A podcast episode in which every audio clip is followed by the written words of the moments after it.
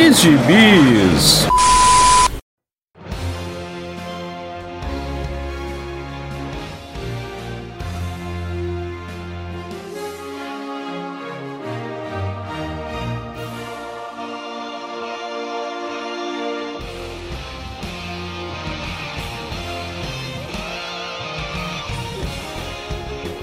Jagunçada, bem-vindos a mais uma edição do Pilha de Bis, o seu podcast semanal do site Arte Final.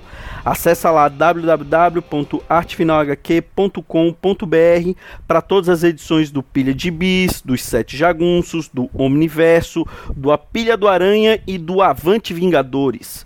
Nós estamos também em todas as redes sociais, é só procurar por arroba artefinalhq no Twitter, no Instagram e no YouTube. E nós estamos também no Deezer, no Spotify, no iTunes, no Google Podcasts, no seu agregador de podcasts favorito e agora também no Orelo. Caso você ainda não tenha um agregador pod de podcast favorito, eu te aconselho a experimentar o Orelo, que ele acaba também ajudando e nos remunerando por cada audição que você faz por lá. Então, considere nos ajudar assim. Aliás, caso queira nos ajudar, além de comprar seus gibizinhos pelos nossos links da Amazon, você também pode nos mandar um pix de qualquer Eu valor para o e-mail aqui comigo hoje estão artefinalhq Maurício arroba Dantas. Eu tenho tio gmail.com Potriquinho, mas não é famoso. E Joel Moraes. Devoto de São Jorge, que tem a ver com Jorge. Olha aí, olha aí. Sim, amigos, como você percebeu o nome desse episódio e também na descrição desse episódio, esse é um pilha de bis mais do que especial. Nós vamos falar de George Pérez. Nós ficamos devendo um episódio, é, um episódio, um episódio de homenagem na época da morte do dessa lenda dos quadrinhos, o talvez o, o maior desenhista de super-heróis de todos os tempos, George Pérez. Mas agora, no dia 6 de maio, completa-se um ano da morte do, do Pérez. E nós resolvemos fazer nossa singela homenagem, o- falando um pouquinho desse, como eu falei, o que eu considero talvez o maior desenhista de super-heróis de todos os tempos. E quem foi George Pérez? George Pérez ele nasceu em 9 de junho de 54 em Nova York e ele faleceu, como eu falei, no, no dia 6 de maio de 2022 de câncer de pâncreas, né? Uma, era uma morte que já tinha sido anunciada, né? Ele, ele já tinha dito que ele estava com estava doente, já estava em estado terminal e tinha decidido não fazer mais o tratamento, né? Porque não, não iria não iria estender muito mais a vida dele e ele decidiu não, não passar os últimos meses da vida dele em um hospital. É, ele decidiu ficar em casa com a família. É, é, uma das coisas que ele falou é que ele queria participar do maior número de encontros e convenções que ele pudesse participar para ele estar em contato com os fãs, né? E tentar é, é, tá ali no corpo a corpo com, com aqueles que, que é, fizeram a carreira dele, né? Que idolatravam ele como, como artista e, e, e sempre estiveram ao lado dele, né? É, o George Pérez esteve uma vez aqui no Brasil, né? Para um FIC, e esse é uma, esse talvez seja um dos maiores arrependimentos que eu tenho em termos quadrinísticos, que eu nesse FIC eu não fui. então Eu não tenho uma foto ao lado do Pérez com a sua camisa florida e na época um tapa-olho. Mas quem foi que encontrou com ele lá disse que ele foi muito simpático com todo mundo que, que foi falar com ele, tirou foto com todo mundo que quis. É, é um cara assim, nota, nota mil com os fãs. E aí eu quero saber de vocês, é, primeiro Joel Moraes, qual foi o- a sua primeira primeiro contato? Você sabendo que era o George Pérez ou até antes mesmo de saber que, que era o George Pérez? Primeiro contato foi, provavelmente, eu acredito que foi 84. Eu acho que era três ou quatro meses depois do lançamento da revista dos Novos Titãs, que foi quando a, a Abril, a editora Abril, começou a publicar o- a- os quadrinhos da DC Comics, né?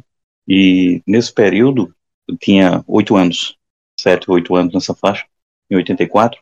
Eu lembro, eu tenho a lembrança de um, um garoto lá da rua que a gente tinha essa mania de comprava gibis em, em banquinha de usados, ou alguns pais que tinham uma condição melhor comprava novo na banca, banca de gibi novo, na banca de revista no, nova, e a gente ou emprestava uns aos outros ou trocava gibi um com o outro. E eu lembro que um garoto lá da rua chegou com a edição dos Novos Titãs. Heróis em Ação, perdão, perdão, Heróis em Ação. Na revista Heróis em Ação, claro, o destaque era Superboy, Robin, tinha um que botaram lá Senhor Mistério, que na verdade era o Doutor, o Senhor Destino. E assim, a edição em si já era chamativa, né? Que um monte de herói na capa. Quando eu comecei a folhear, aí tinha o Robin. O Robin eu conhecia dos desenhos da TV, né? Daquela série antiga do, do Batman, do 66. Só que tinha outros heróis juntos. E eram heróis parceirinhos mirins. Eu, na época, não tinha noção daquilo ali, eu só conhecia o Robin. E aí, outra coisa que me chamou a atenção foi a arte. A arte era muito bonita, era diferente. É, você tinha gibis na época em que tinha uma arte muito bonita, mas a gente não se ligava tanto no nome. Ou pelo menos eu não me ligava, eu tinha 7, 8 anos. Mas a arte era bonita. E aí, o que é que me chamou a atenção na arte do cara? Para minha simplesmente pueril de 8 anos, ele desenhava bonito. É, para a galera adolescente de hoje em dia, né, que é mais tem um gosto mais apurado, você tem um monte de, de pontos técnicos para explorar na arte de um gibi, mas para um garoto de 7, 8 anos que gostava de super-herói, tinha uma coisa legal chamada desenho bonito. E aí você tinha desenhos ditos feios, que seria, digamos, um Jack Kirby, perdoe, que era estranho para uma criança de 7, 8 anos, e você tinha desenhos bonitos, como, por exemplo, Frank Miller, já dava para perceber que era um desenho bonito, pela cinética do, do desenho, né, como hoje eu entendo, só que o Pérez ele tinha uma coisa, ele desenhava os personagens com uma expressão facial e a expressão corporal que era muito própria de cada momento. Ela, ela interpretava o que estava acontecendo naquele momento. Não era simplesmente o personagem fazendo uma pose. Não era uma pose genérica que ele repetia nos outros. Não, ela era adequada àquele momento. Então, se você tinha o personagem num, num momento emocional, um momento romântico, um momento de tristeza, você tinha a expressão corporal e facial condizente. Claro que eu não entendia isso com esses detalhes, mas eu percebia. Era algo instintivo, né, intuitivo.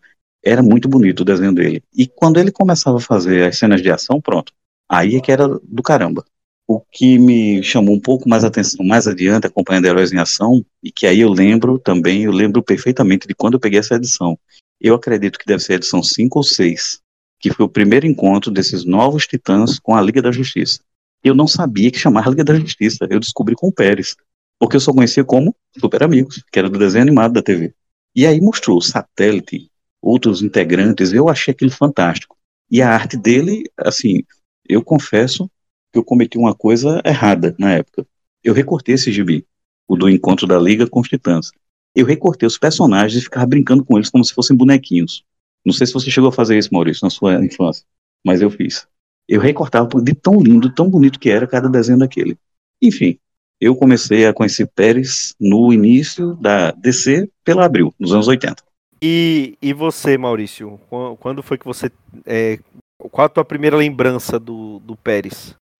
Cara, é, primeiro, já eu não cortava para fazer bonequinho, não, mas eu já cheguei uma vez numa edição repetida a, a fazer um chama stand-in, né? Que é que você faz aquele triângulozinho para deixar o boneco em pé, né? E assim, faz o triângulo para ser a base e cola o boneco num dos lados, assim, o personagem, né? Para ficar como se fosse uma, uma pecinha de, de joguinho, assim. Isso eu já fiz muito, mas com, com Homem-Aranha, eu acho, e com alguma coisa dos Vingadores. Mas naquela época que ninguém gostava de Vingadores ainda.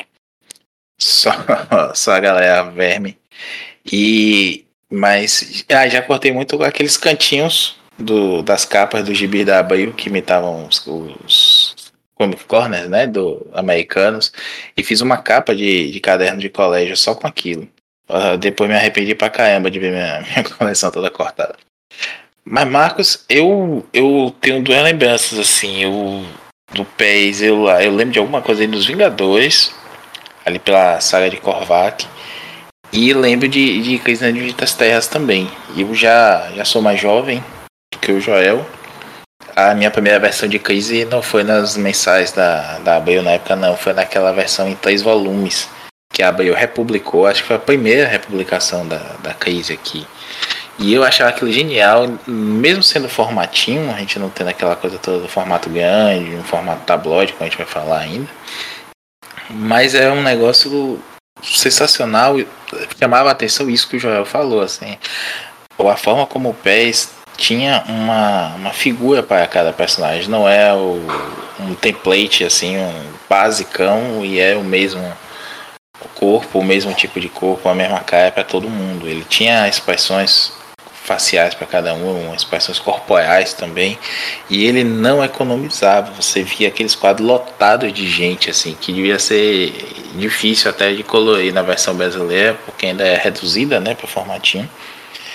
E, pô, crise mesmo, a primeira vez que eu li em formato americano foi pela Panini, aquela, aquela versão que a Panini lançou em duas edições, com capa desenhada pelo Pérez e finalizada pelo Alex Wells. E é como se tivesse visto pela primeira vez uma, o 4K, que é sensacional você ver o Pérez em formato maior.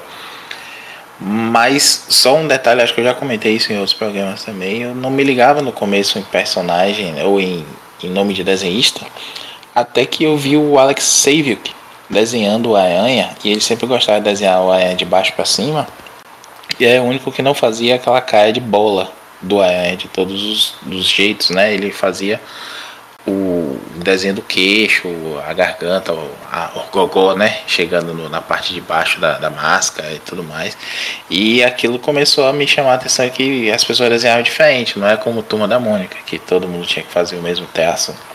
E aí eu comecei a ver o dos outros personagens, dos outros autores, dos outros desenhistas e começar a sacar isso, como cada um gostava de desenhar, como fazia, acompanhar como cada um fazia a estrutura corporal, dobrar o joelho, como é que os caras desenhavam o joelho, que ia aprender a desenhar também. E o Pérez sempre deu aula nisso tudo, né?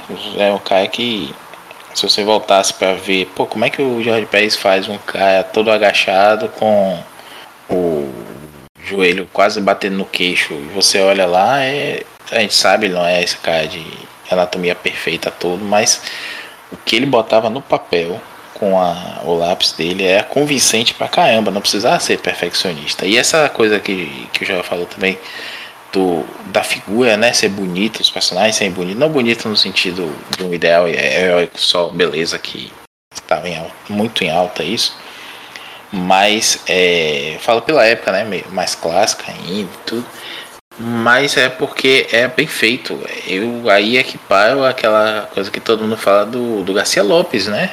O Zé Luiz Garcia Lopes. Porque os dois têm essa coisa de um traço clássico, um traço, um traço que cai bem. Ele não tem, não imagina um personagem que ele não desenhasse bem.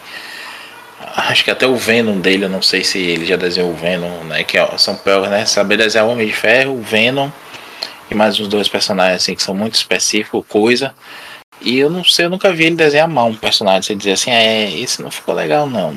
Não, não me recordo. Eu desafio aí os ouvintes a responder a gente nas redes sociais, dizendo: você já viu um personagem que não ficou bom no teatro de Jorge Pérez?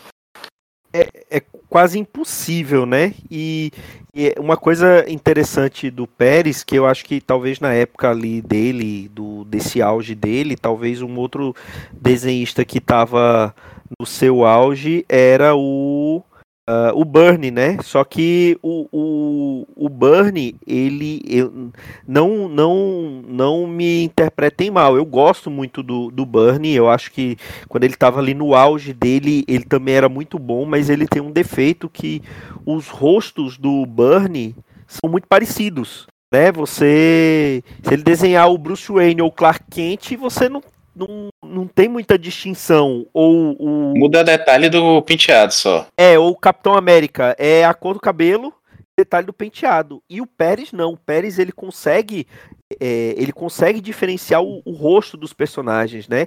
Foi quando ele começou a, a, a desenhar também, quando ele foi para os Titãs, ele desenhava como adolescentes ou jovens adultos, né? Porque antigamente desenhavam como crianças os, os sidekicks, né? E eles já estavam um pouco mais velhos. Ele foi o Pérez que, que, que deu essa mudada no visual deles, né? É, e, e, aí, respondendo também a, a, a, minha própria pergunta, eu acho que a primeira vez que eu tenha notado o Pérez foi justamente na crise. Eu tinha aqueles encadernados que a Abril lançou em três edições, que vinha toda a minissérie da crise, né? Eu acho que isso aí já foi uma segunda publicação da, da Abril, eu lembro dele também em Titãs, mais especificamente no Contrato de Judas, que eu tinha também aquela ser especial da, da editora Abril que vinha o Contrato de Judas durante muito tempo. Foi assim a minha história preferida de, de todos os tempos era era essa. E só que assim, era numa época assim que eu não sabia de nome, de, de, de também de nome de, de autor, não, você não se ligava muito nisso. Aí depois, ficando um pouquinho mais velho, você começa a, prestar atenção nisso e, e começa a entender e, e, ver quem são aqueles, aqueles autores, quem são aqueles desenhistas e, e escritores que você mais gosta. Então, e, a capacidade que o Pérez tinha de desenhar personagens diferentes e você saber que são personagens diferentes, precisando se valer do uniforme ou da cor do cabelo para saber que eles são diferentes, é, é, era impressionante, né? Ainda mais pela quantidade de personagens que ele conseguia colocar num, num quadro, numa página, né, Joel? É, e tudo isso que vocês estão falando aí, eu fiquei lembrando agora de algo que não estava nem na, na pauta inicial, mas que me permitam dizer agora. Se quiserem botar na edição depois, mas enfim duas coisas que eu descobri com o Pérez. Isso eh, quando eu já estava, digamos, com 10, 11 anos, 12 anos de idade. Eu ainda era um leitor muito exigente da, de uma maneira infantil, que era o seguinte: eu ficava constrangido, consternado, revoltado quando eu pegava um gibi com a capa do Pérez e ele não estava desenhando dentro. Eu, eu descobri essa frustração com o Pérez. Eu não tinha isso com outros desenhistas. Por exemplo, na época da invasão, quando saiu aqui no Brasil, eu fui seco em uma banca daqui da, de um bairro de Maceió chamado Farol, lá na Praça do Centenário. Essa banca nem existe mais. Eu fui seco lá para comprar uma edição de DC 2000 que tinha na capa a Mulher Maravilha, o Soviético Supremo e o Gardner, o Lanterna Verde Gardner. Essa capa tinha a arte do Pérez. E se eu não me engano, parece que nessa época essas revistas estavam vindo plastificadas. Eu não sei se o Maurício confirma isso, não sei se nessa época estava vindo plastificado, mas parece que essa edição estava plastificada. Comprei na maior alegria do mundo. Quando eu abri, era desenhos de um tal ou uma tal de Chris Marinan. Eu quase rasguei a revista. Eu fiquei numa frustração tão grande no mundo, vocês não imaginam. Na, na minha, na minha imaturidade, eu fiquei frustrado, porque eu queria uma, uma revista que fosse com a arte do Pérez, mas só estava na capa. E a outra coisa que eu vinha observando a, as falas de vocês e lembrei disso também é o seguinte: você falou aí da capacidade que o Pérez tinha de desenhar de uma maneira muito característica, muito própria. E isso dele, indo um pouco além, indo já para uma parte técnica que eu fui observando com o passar da minha idade, é, é uma coisa que eu vi um, o maior exemplo da arte dele nesse sentido na, naquela série é, Superman, dos 952, em que ele escrevia uh, o roteiro, os diálogos, mas quem desenhava não era ele, era o Jesus Merino, só que o Jesus Merino desenhava sobre os layouts dele. Ou seja, ele apenas rabiscava, sendo que o rabisco do Pérez, para fazer a composição dos personagens, com enquadramento do, do painel, o, o, Jesus Merino seguia a risca, e você percebe isso porque Jesus Merino, antes e depois, nunca conseguiu desenhar daquela forma. Ele só conseguia fazer aqueles desenhos com aqueles enquadramentos que você via ali, que era a, a impressão digital do Pérez. Porque ele fazia os enquadramentos e a composição da cena, a expressão corporal dos personagens, com aquela, aquele, aquele esmero que ele tinha, aquele capricho, que era, era de uma forma detalhadíssima, extremamente detalhada e ao mesmo tempo econômica, porque você não tem desperdício de traço. O que o Pérez fazia na composição de uma página, fosse um layout, fosse o lápis mesmo, ou até quando ele se auto, quando ele se finalizava, você não tinha desperdício de nada. Ele era detalhista, ele enchia de detalhes, mas ao mesmo tempo tudo aquilo ali é, era parte integral do desenho, ou seja, se tornava econômico porque você não tinha desperdício de nada ali.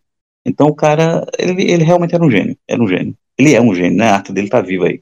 É, isso me lembrou, Joel. É, só um detalhe aqui, você falou Chris Marina, é, é o Chris Marina mesmo. E eu dei uma pesquisada aqui, até achei ele no Instagram, ele tem 600 e poucos seguidores apenas, de tão esquecido que tá aí. Pra você ter uma ideia, acompanhar aqui o Mike Manley, que desenhou ali um pouco do Batman nos anos 90, naquela fase ali do Chuck Dixon e tal, e desenhou muito também o, e fez designs pro desenho do Batman, né? A série animada é, do, do É o desenhista do Falcão de Aço também, né? Aquele, também, aquele né? bem lembrado, ele é, um dos, é o do Dark Hawk. Falcão de Aço. E, e, o Mike Mellon tem 10 mil seguidores, o Chris Marinan tem 600. Então, é, o cara realmente não. É decepcionante você imaginar que o gibi vai ser desenhado pelo, pelo PES e, e não é.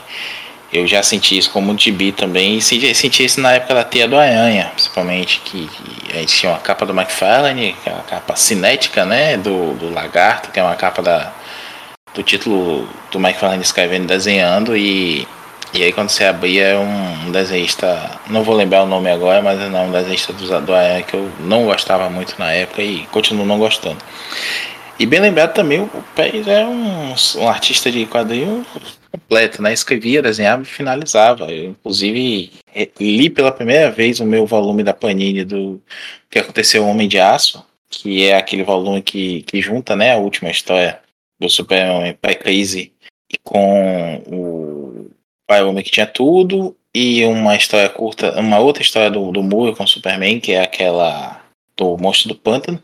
E tem uma, uma introdução bacana e fala do Júlio Schwartz, né? Tendo a ideia de fazer o final do, do Superman antes da, da crise. E aí ele chama o Moore, o Moore é, intima ele, né? Chega pertinho do ouvido dele e diz assim, se você não, não me der essa história para escrever, eu te mato. e, e ele chama o Kurt Swan, que sempre foi, o, até a época, né? O, o, o desenhista do Superman.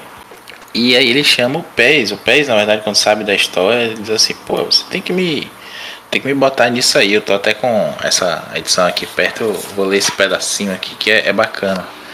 Que o, o, o Júlio Schwartz comenta, né? O George escutou dizer que eu estava me despedindo do Superman e sempre quis arte finalizar uma história do Kurt Swan.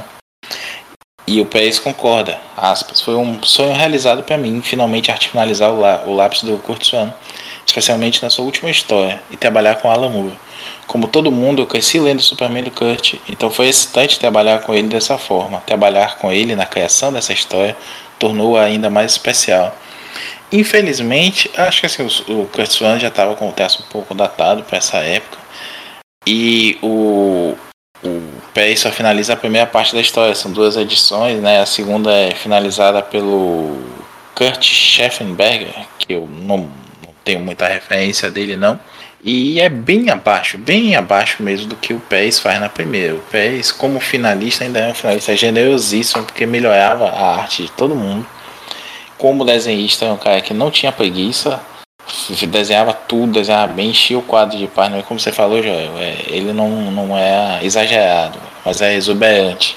Você achava, se você pegar hoje qualquer gibi dele para reler, você ainda acha detalhe que você não conhecia. E ainda é um, um escritor bacana, assim, não, não, revolucionou completamente nada, mas fez uma excelente van na, na Mulher Maravilha, né? Pós-crise. Teve ali algum, alguns stints de, de vans em outros títulos. E eu gosto desse Superman dele lá. É uma pena, né, que a bagunça editorial da DC tirou ele dali, porque é uma coisa assim com gosto de clássico, mas ao mesmo tempo tentando se encaixar ali naquela maluquice que é os 952 e que prometia ter mais uma, uma cara mesmo assim de familiaridade pro, pro leitor antigo para continuar seguindo ali. Infelizmente, como disse, não deu certo. Concordo em relação ao Jesus Merino, ele é um desenhista só ok, mas ali ele estava melhor em termos de narrativa e tudo mais por conta desse suporte gigantesco do PES. E sei lá, bicho, vou dizer de novo, assim, eu não, não tenho uma coisa de mal para falar do PES, só que eu não o conheci, né? Não, não tive essa oportunidade na FIC também e, nem em nenhuma outra convenção que ele esteve. Mas também não conheço ninguém que tenha o mínimo de coisa ruim de falar dele como pessoa, como artista, de dar chilique, mesmo das vezes que ele brigou, né? Saiu de título, como esse caso do Superman. Não tem ninguém que fale mal dele. E olha que na época o Dandidio saiu disparando para todo mundo que não queria trabalhar do jeito que ele queria que trabalhasse. Né? Pois é, o, o, o Pérez, é, por tudo que a gente sabe, era um cara diferenciado. E, e aí a gente resolveu falar de um gibi é, que esse gibi ele acabou se tornando o sonho do Pérez, né? Porque é, todo mundo conhece mais ou menos a história da publicação de Liga da Justiça e Vingadores. É, em 79, a, a DC e a Marvel concordaram em fazer uma, uma, uma história envolvendo seus dois maiores grupos, né? Na época, que, era, que eram esses dois. Já tinha saído alguns encontros entre Marvel e DC, né? Tinha saído o primeiro encontro do Super-Homem com o Homem-Aranha, já tinha saído o encontro do Batman com o Hulk, né? Que saiu aqui, foi publicado ou republicado aqui pela Abril naquele Grandes Encontros Marvel DC. É, e, e aí a, a, Marvel e a DC concordaram. Ia ser uma história envolvendo o Kang, né? Que agora tá em alta, né? O, um dos vilões favoritos do Maurício Dantas. E o Senhor do Tempo, que é a, que apesar de não ser uma, um vilão da Liga da Justiça, mas é aquele vilão viajante do tempo, então daria para fazer uma parceria com o Kang, né? A história ia ser escrita pelo Jerry Conway e ia ser desenhada pelo Pérez. Só que aí é, o Pérez ainda começou a trabalhar na história, ele chegou a desenhar 21 páginas para esse projeto, ali por volta de 81 a 83. A, a, ia ser estava previsto para publicar em meados de 83 essa, essa história. Só que aí, né, briga editorial, de Shooter, para variar, não não não saiu, né? Não teve essa essa não chegou a ter essa, essa esse encontro, né? Aí teve a criação do Esquadrão Supremo, né? Que é a cópia da, da, da Liga da Justiça na Marvel. É, e na, acho que a própria DC deve ter feito alguma coisa também nesse sentido. Eu sei que muito tempo depois na Liguinha tinha aqueles personagens, né? O Adna, o Gaio e a Feiticeira de Prata, né? Que eram também. Esses daí, esses daí, Marquitos, é, são num, num ciclo de histórias que teve que era o seguinte, é, até onde eu pude ler a respeito. A, as duas editoras eram concorrentes, né, eram rivais. Nos anos 60, né, obviamente, anos 70. Só que os artistas, eles eram amigos, alguns deles. Então, por exemplo, tinha uma brincadeira que era recorrente e aparecia muito no, no, no Gibi dos Vingadores do Roy Thomas, que era de um festival anual de uma cidade que realmente acontecia nos Estados Unidos, eu só não lembro o nome da cidade, em que tinha uma parada, um desfile de pessoas vestidas como vários personagens, inclusive super-heróis. E o, o Roy Thomas chegou a fazer duas ou três histórias, se eu não me engano, na revista dos Vingadores, nos anos 60, é, mostrando esse festival, incorporando dentro de alguma história, e aí mostrava personagens vestidos como os heróis da DC. Seriam é, moradores da cidade vestidos como heróis da DC. Era o mais próximo que tinha de mostrar personagens da DC encontrando com os da. E eu acredito que foi mais ou menos em Avengers, Avengers 65, 50, 60, 70, onde eles criaram a versão deles da Liga da Justiça, que era o, o Esquadrão Sinistro na época, e que nos anos 70 se tornou o Esquadrão Supremo. Então eles eram literalmente versões mesmo. Você tinha o Hyperion, que era o Superman, você tinha o Falcão da Noite, que era o Batman, e por aí vai, né? A Princesa do Poder era a Mulher Maravilha. Por sua vez, na revista da, da Liga da Justiça, na fase do satélite, ele, o, acho que foi o Steve Englehart. Acho que foi o Steve Englehart. Ele já tinha feito Vingadores e na Liga da Justiça, na, na revista da Liga, ele foi para lá, fez um período, ele teria criado esses heróis de o nome do planeta, parece que é Angkor.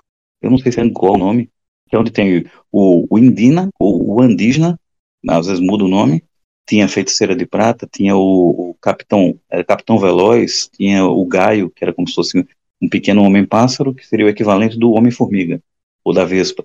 Então, assim, eles realmente já tinham feito, assim, como era uma provocaçãozinha, né, uma, uma paródia, na Marvel era o Esquadrão, e na DC era esses heróis, que eram o, os heróis de Angkor. E que, como você falou, eles reapareceram nos anos 80, depois da crise, na revista da Liguinha, né, da Liga da Justiça do, do Demates com o Giffen. Esse que eu soube aí tem uma história bacana. Esse vale até um programa mais só sobre esse que eu soube aí, que é o primeiro que eu soube não oficial, nem tem a Marvel desse. O, o Jamerson, há algum tempo, até fez essa, essa brincadeira, né, no Twitter, perguntando pra galera qual seria o primeiro soube das editoras.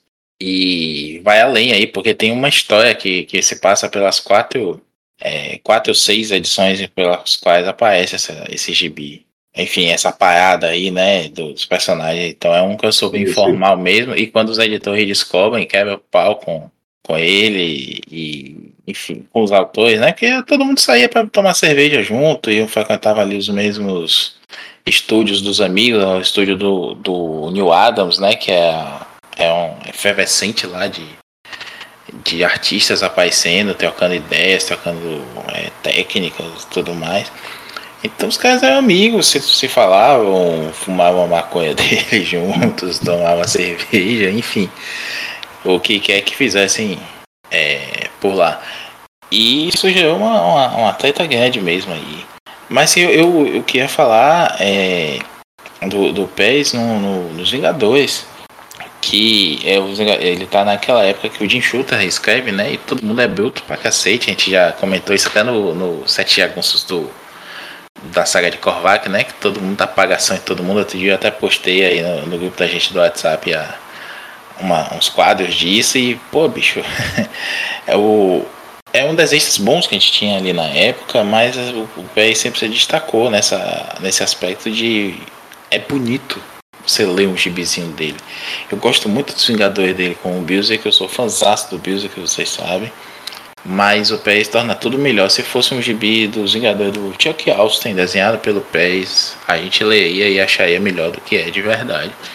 Porque é, é legal demais aquilo. Pega aí o, o, Desafio Infinito, por exemplo, que também é um, é um gibi que talvez um pessoal com um pouco mais novo que a gente teve esse pouco meu contato com o PES pelo Desafio Infinito, né? E o PES larga no começo, o Ronlin, eu sei que o Joel não gosta dele, mas eu acho que é um, um desenhista genérico bem bonzinho. O Ronlin assume ali a, a história e, e, leva até o final com, com maestria para Assim, comparando com o PES é foda, mas o Ronlin não faz feio. Mas aqueles, aquelas sequências desenhadas pelo, pelo PES na metade do. Na primeira metade do primeiro volume da, que a, a publicou aqui, aquela queda do avião, a Mulher Maravilha. A, que Mulher Maravilha? A Mulher Hulk. É, naquele, naqueles requadrozinhos assim, narrando em off o avião chegando, ela tentando segurar o avião que cai, logo depois que o Thanos dá o estalo dos dedos, né? Pô, aquilo é, é, muito bom de narrativa. E só fazer uma, uma notinha aqui também, em relação ao Burn, eu concordo. Marcos, eu adoro o Burn também. Quem não gosta do Burn nesse podcast tem que ir para um outro podcast aí famosinho que, que é de haters do Burn. Ficar lá de castigo por um bom tempo. E não voltar nunca mais. E eu, ah, eu gosto demais do Burnie, eu acho que o Burnie conta uma história como ninguém, ele é um ótimo desenhista também, mas o Burnie cai muito em fórmulas, tanto essa coisa do, dos visuais, né, dele repetir, de poses, alguma, até algumas disposições de quadro, de página mesmo, de layout. Não estou dizendo que ele é preguiçoso, veja, mas eu acho que o, o PES é mais artesanal, o PES não usa molde, o PES não aproveita nada, ele faz sempre do zero as coisas ali, você não vê dois personagens dele com a mesma pose, é isso.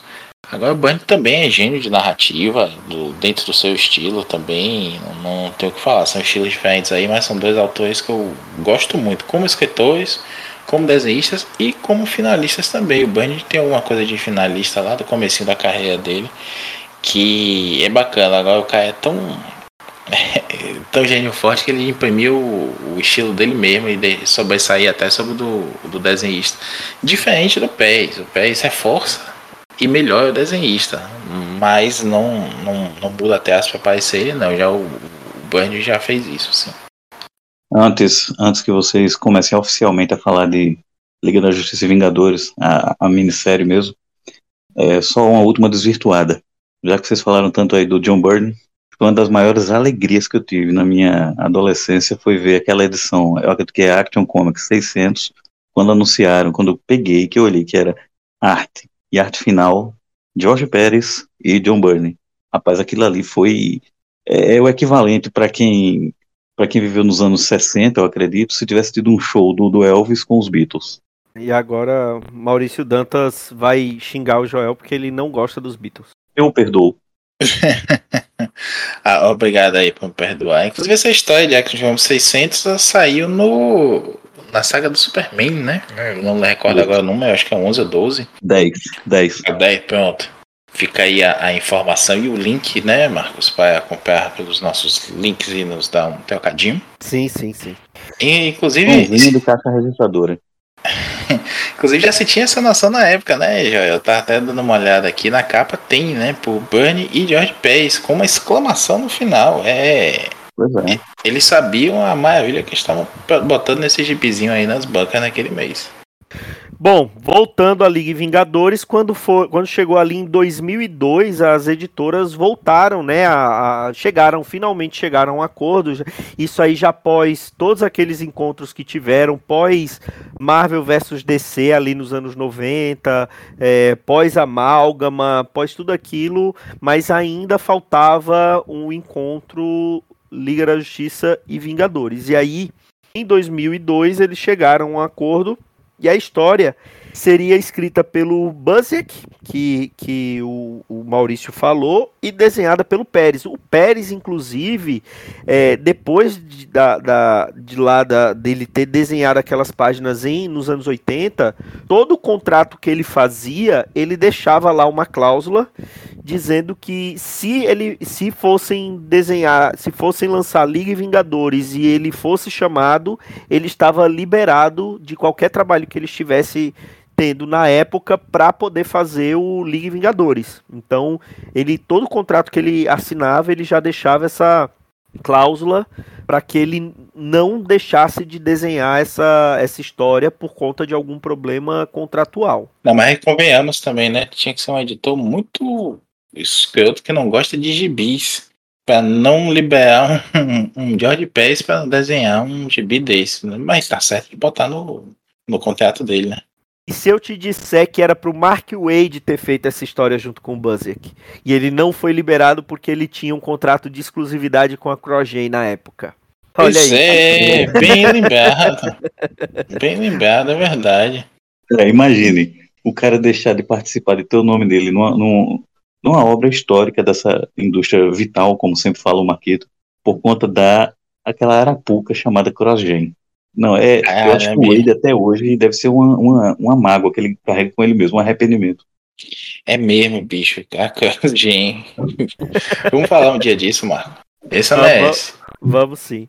Fica aí, fica, fica a dica para um próximo pilha de bis. E aí finalmente e começou e começou Liga da Justiça e Vingadores, né? Começamos Liga da Justiça e Vingadores em 2003 sai Liga da Justiça e Vingadores número 1, seria uma minissérie em quatro partes, duas partes publicadas pela Marvel e duas partes publicadas pela DC, Joel Moraes. Então, é, finalmente chegamos na mini que vamos falar. Nos dê a sinopse da, da mini, de uma sinopse bem concisa do que era Liga da Justiça e Vingadores. O encontro entre os dois grupos acabou seguindo a mesma linha. O Buzzer que respeitou isso. Eu acredito que ele, como praticamente um historiador dos quadrinhos, ele quis manter, né, a mesma ideia original e que remetia ao que todo mundo gosta. Quem, quem ó, tem, eu, eu costumo separar o seguinte: leitor de tem o leitor de HQs, que é aquele cara que ele lê pela arte, pela maneira como essa forma gráfica de arte funciona, e tem o leitor de gibis, vamos ver como no Brasil chama, né, gibi, que curte super-heróis. Cara, é, é algo que é o seguinte, a gente, a gente cria um afeto por esses personagens, por esses conceitos, pelas convenções, pelos clichês. A gente se afeiçoa por eles e alguns vão além. Alguns se afeiçoam pelo que acontece com esses personagens. Muitos deles são novelas que não acabam nunca.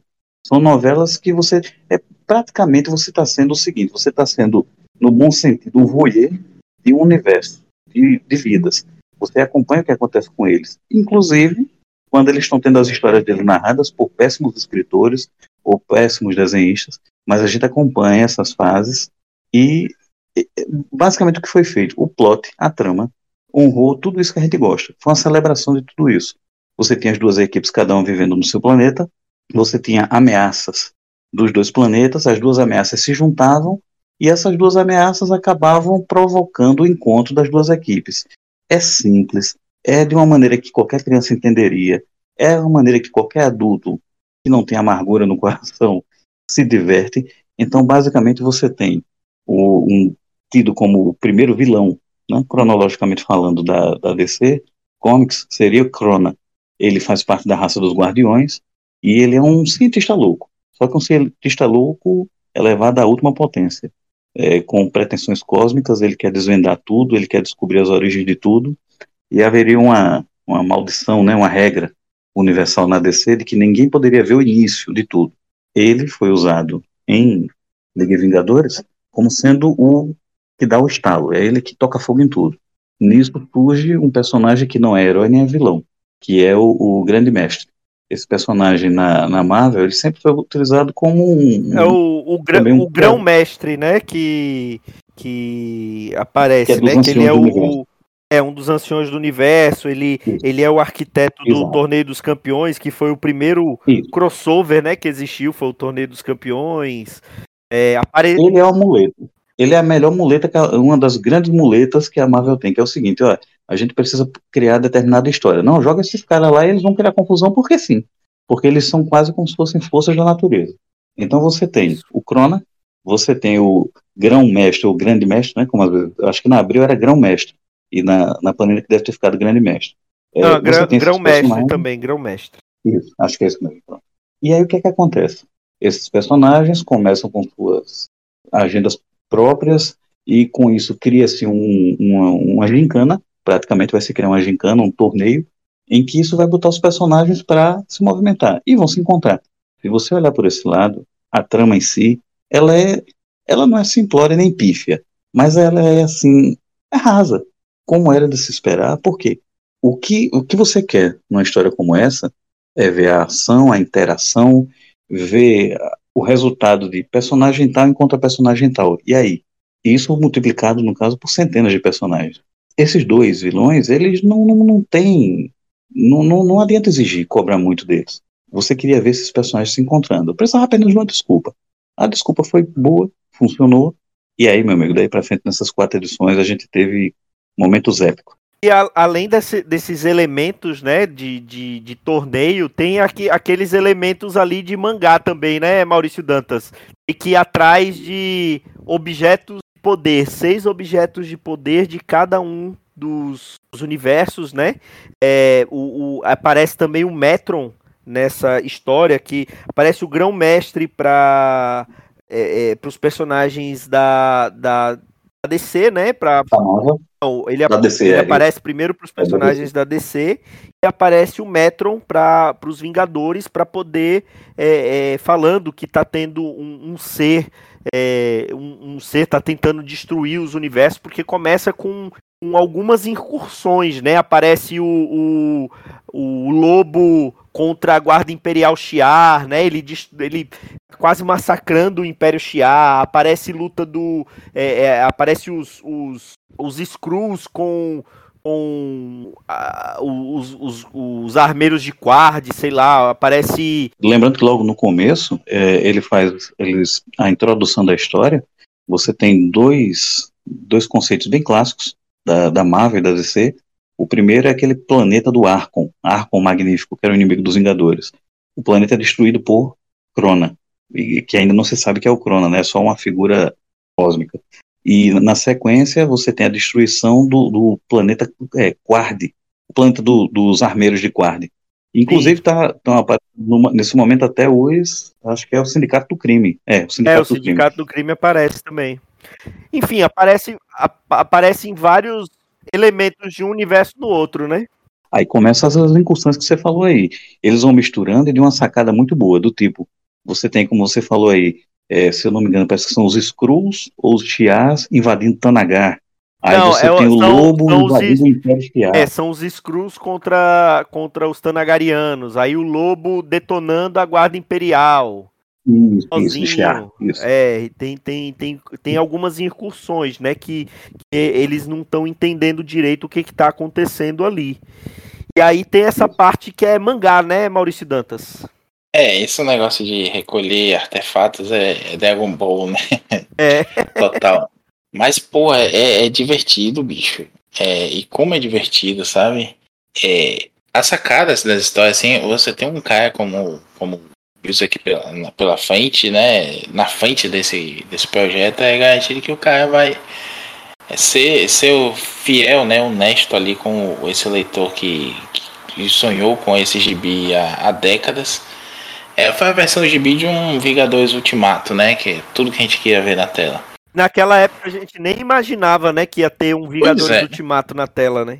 Pois Essas é. sacadas, como você falou, e as incursões, já proporcionaram aqueles momentos que foram fantásticos, do tipo, você vê o, o Wally West, né, que era o Flash na época, ele sendo catapultado, eu acho que é até usando a, a esteira cósmica, né, do, do Barry Allen. Sim, sim. Acho que é isso, e ele usando um equipamento, né, ele é catapultado para o universo Marvel. Quando chega lá, ele encontra um mutante sendo perseguido, que é uma realidade da Marvel, por uma, uma multidão de, de, de, de preconceituosos. Quando ele tenta correr, ele cai. E aí ele para, peraí, esse mundo não tem a força da aceleração, a speed força. É, Ou seja, bicho. é o tipo de coisa, bicho, isso é muito massa. É, isso é, isso é, é perfeito pro nerdzinho que fica especulando, né? E aí o, o Mercúrio dá um cacete nele, porque o Mercúrio sempre foi muito lento em relação a um Flash, né? Assim, pelos Sim. feitos, todo mundo fazia esse crossover aí. E aí de repente você vê os dois brigando e aí o Mercúrio vai, vai ter isso, depois ele vai tentar acessar a força da aceleração quando tá no, na, no universo DC. A questão que as terras são diferentes, né? A Terra DC é maior porque tem mais cidades, Isso. tem mais países fictícios. É, eles falam, eles falam isso, né? Que eles começam, ué, cadê Metrópolis, né? Cadê Keystone? Cadê. Porque quando. Porque o, o Flash, quando faz isso, ele tá em Keystone, né? Só que aí ele, ele vai para o mesmo ponto na Terra da Marvel, ele falou, ó, é quase uma vila. Uma vila aqui na É, beira do rio, tem não nada tem aqui. nada aqui. Aí é quando, a- quando ele tem esse caso do, do mutante sendo perseguido, ele percebe que não consegue acessar a força da aceleração e ele toma um cacete também, né? Ele, ele eventualmente, quando ele tá desacelerando, ele tá parando de vibrar, ele volta pra terra dele, né? E aí, É, mas E ele, ele apanha da você galera falou- quando ele vai defender o mutante, né? sim, sim, ele apanha. primeiro ah, tem essas incursões e tal. ah, Eu me adiantei, acabei me adiantando com essa do Flash, mas eu estou aqui folheando aqui digitalmente a edição 1 e ela começa com é, começa não, a, a- o primeiro contato da Liga com alguém do universo Marvel é o Terminus. O Buzz é que escolhe logo um gigante. E o primeiro contato dos Vingadores com alguma entidade da, da É o DC Starro. é o Starro, Starro Conquistador. Ou seja, já começa também, vocês falaram aí de mangá. Aí já são dois kaijus praticamente, né? É, Boa. e, e uma coisa Ah, que, que eles colocam desde o início é a diferença, assim, do- no tratamento dos heróis de cada uma das terras, né? E como dois desses heróis que teoricamente são os mais sensatos e os mais calmos são os que estão mais exaltados, né? Porque é, é, o Capitão América ele fica indignado que quando eles eles estão na Terra da DC, ele fica indignado que os heróis lá eles são idolatrados como deuses, né? Então ele, ele tem aquela coisa assim, é, o que que impede eles de, de guiar essa humanidade, né? De, de pastorear, de, de serem fascistas, né? E, e imporem a vontade deles para a humanidade, ao mesmo tempo que, o, que a Liga da Justiça, quando vai para a Terra da Marvel, fica impressionado como que eles deixam alguns daqueles. é, é, como eles deixam aquilo acontecer, né? Com, com a. Fala assim, ó, os heróis aqui eles são praticamente odiados. É, é, eles, eles vão até a Lativéria e, e, e veem lá o, o que acontece com o Doutor Destino. Ele e o, o Super-Homem querendo saber como é que eles deixam aquilo acontecer. Tá certo que um pouco tempo depois teve a história do Adão Negro no, no Kandak e é basicamente a mesma coisa, mas é, isso não vem ao caso agora, né? É bem direto e é bem óbvio, né? O, o Buzz é que ele faz é bem, bem às claras, que é um contraste, um contraponto. Ele mostra os personagens da Marvel meio que ressentidos de ver os da DC idolatrados e chegam até cobrar porque é que eles não fazem mais. E os da DC é, vendo que os da Marvel deixa correr solta a bagaceira do tipo, por que vocês não fazem mais também? Porque então você tem essas duas diferenças. Agora, se você for olhar, como você falou aí, os dois personagens mais é, emblemáticos do que é ser super-herói na DC e na Marvel, Superman, Capitão América. Eles passam a se comportar de forma errada, né? Eles passam a se comportar de uma forma agressiva, é, ao contrário do que eles são. Eles vão mudando aos poucos.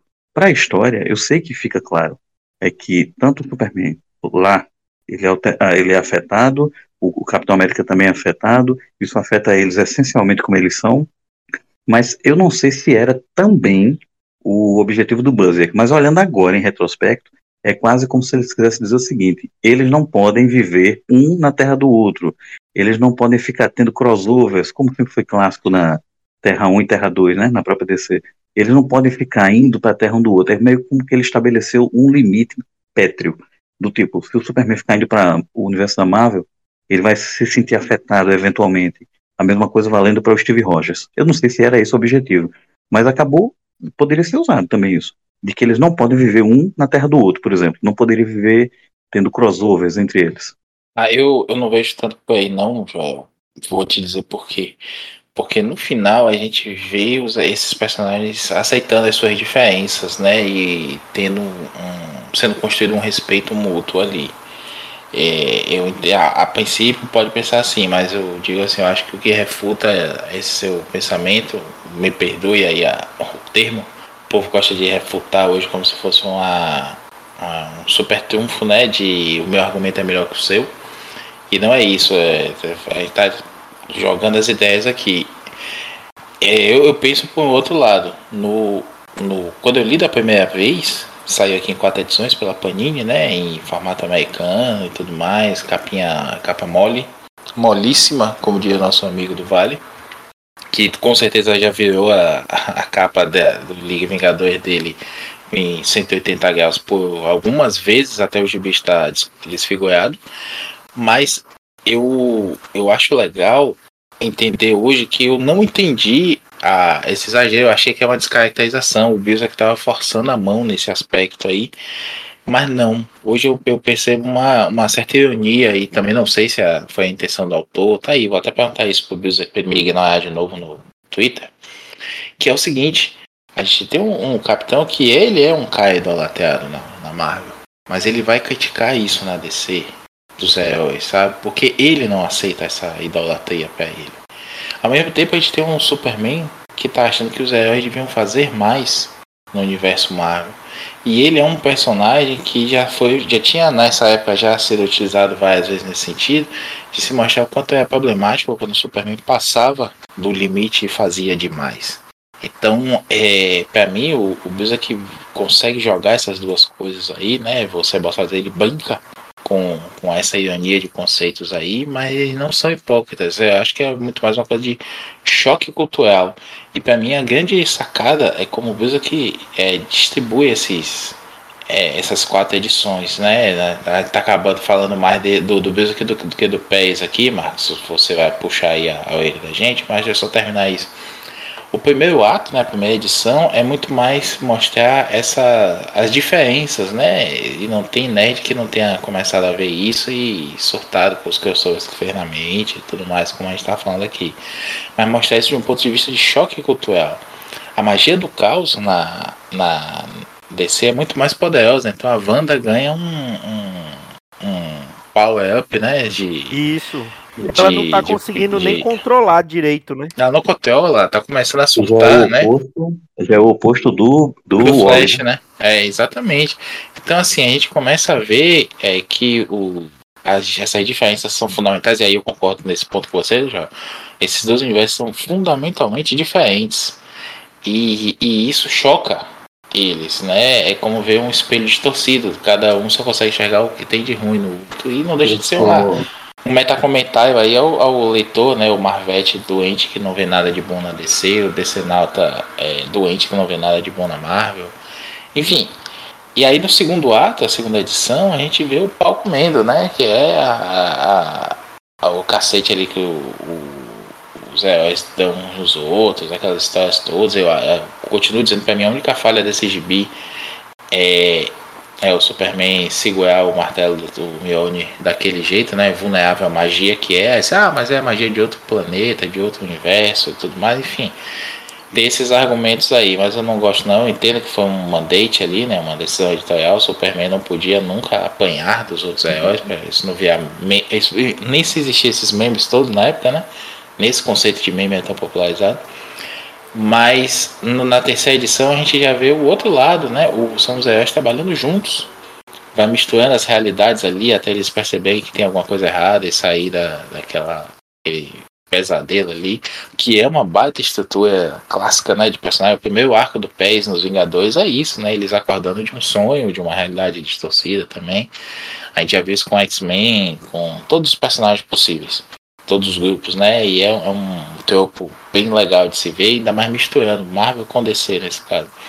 E no último são eles juntando as forças mesmo e caindo na, na porrada contra os vilões, que eu acho que foi muito bem escolhidos também, concordo com vocês. Então eu, o Music Pass consegue fazer aqui um, um carnaval, né? É, é um, um all-inclusive aqui de, de, de diversão em gibizinho. Que vai, vai, vai ter de tudo. A história não se limita só a botar um contra o outro, ou os dois brigarem um pouquinho e se aliarem. Tem de tudo, tudo, tudo nesse gibi. Porque você já está aí na parte 4, você deu um, uma visão geral, e eu ainda estou aqui admirando, não tem como não. Você vai olhando essas edições e para. Eu estou olhando aqui a, a, a, o momento em que a Liga chega na Terra do Universo Marvel. E que, que você tinha falado, né? Eles tomam conhecimento do, do Lativéria, do massacre de Genosha, do próprio Hulk solto fazendo bagaceira. E aí tem aquele, aquele momento que foi fantástico, que é, primeiro, você vê o Pérez desenhando o Justiceiro e desenhando incrivelmente bem. O Justiceiro que ele desenha aqui, eu acredito que já é a versão ali do Garth Ennis com o, com o Steve Dillon. É bem parecida, né? Ele com o casaco, ele de calça mesmo, não é calça colante, ele calça, bota, então, ele caindo sobre bandidos e atirando e que o próprio Batman estava dizendo para todo mundo: não se envolvam, não se é, envolvam. Essa parte é sensacional. Na sequência, como borracha tá dando um esporro nele. Você faça o que eu digo, não faça o que eu faço. E essa parte é fantástica. Na sequência, você tem o primeiro encontro, que é na Ilha Monstro, que é um conceito do Kirby, né? E a Liga enfrenta eles, consegue pegar o seu artefato, que eu estou vendo aqui, que é o nulificador total do quarteto.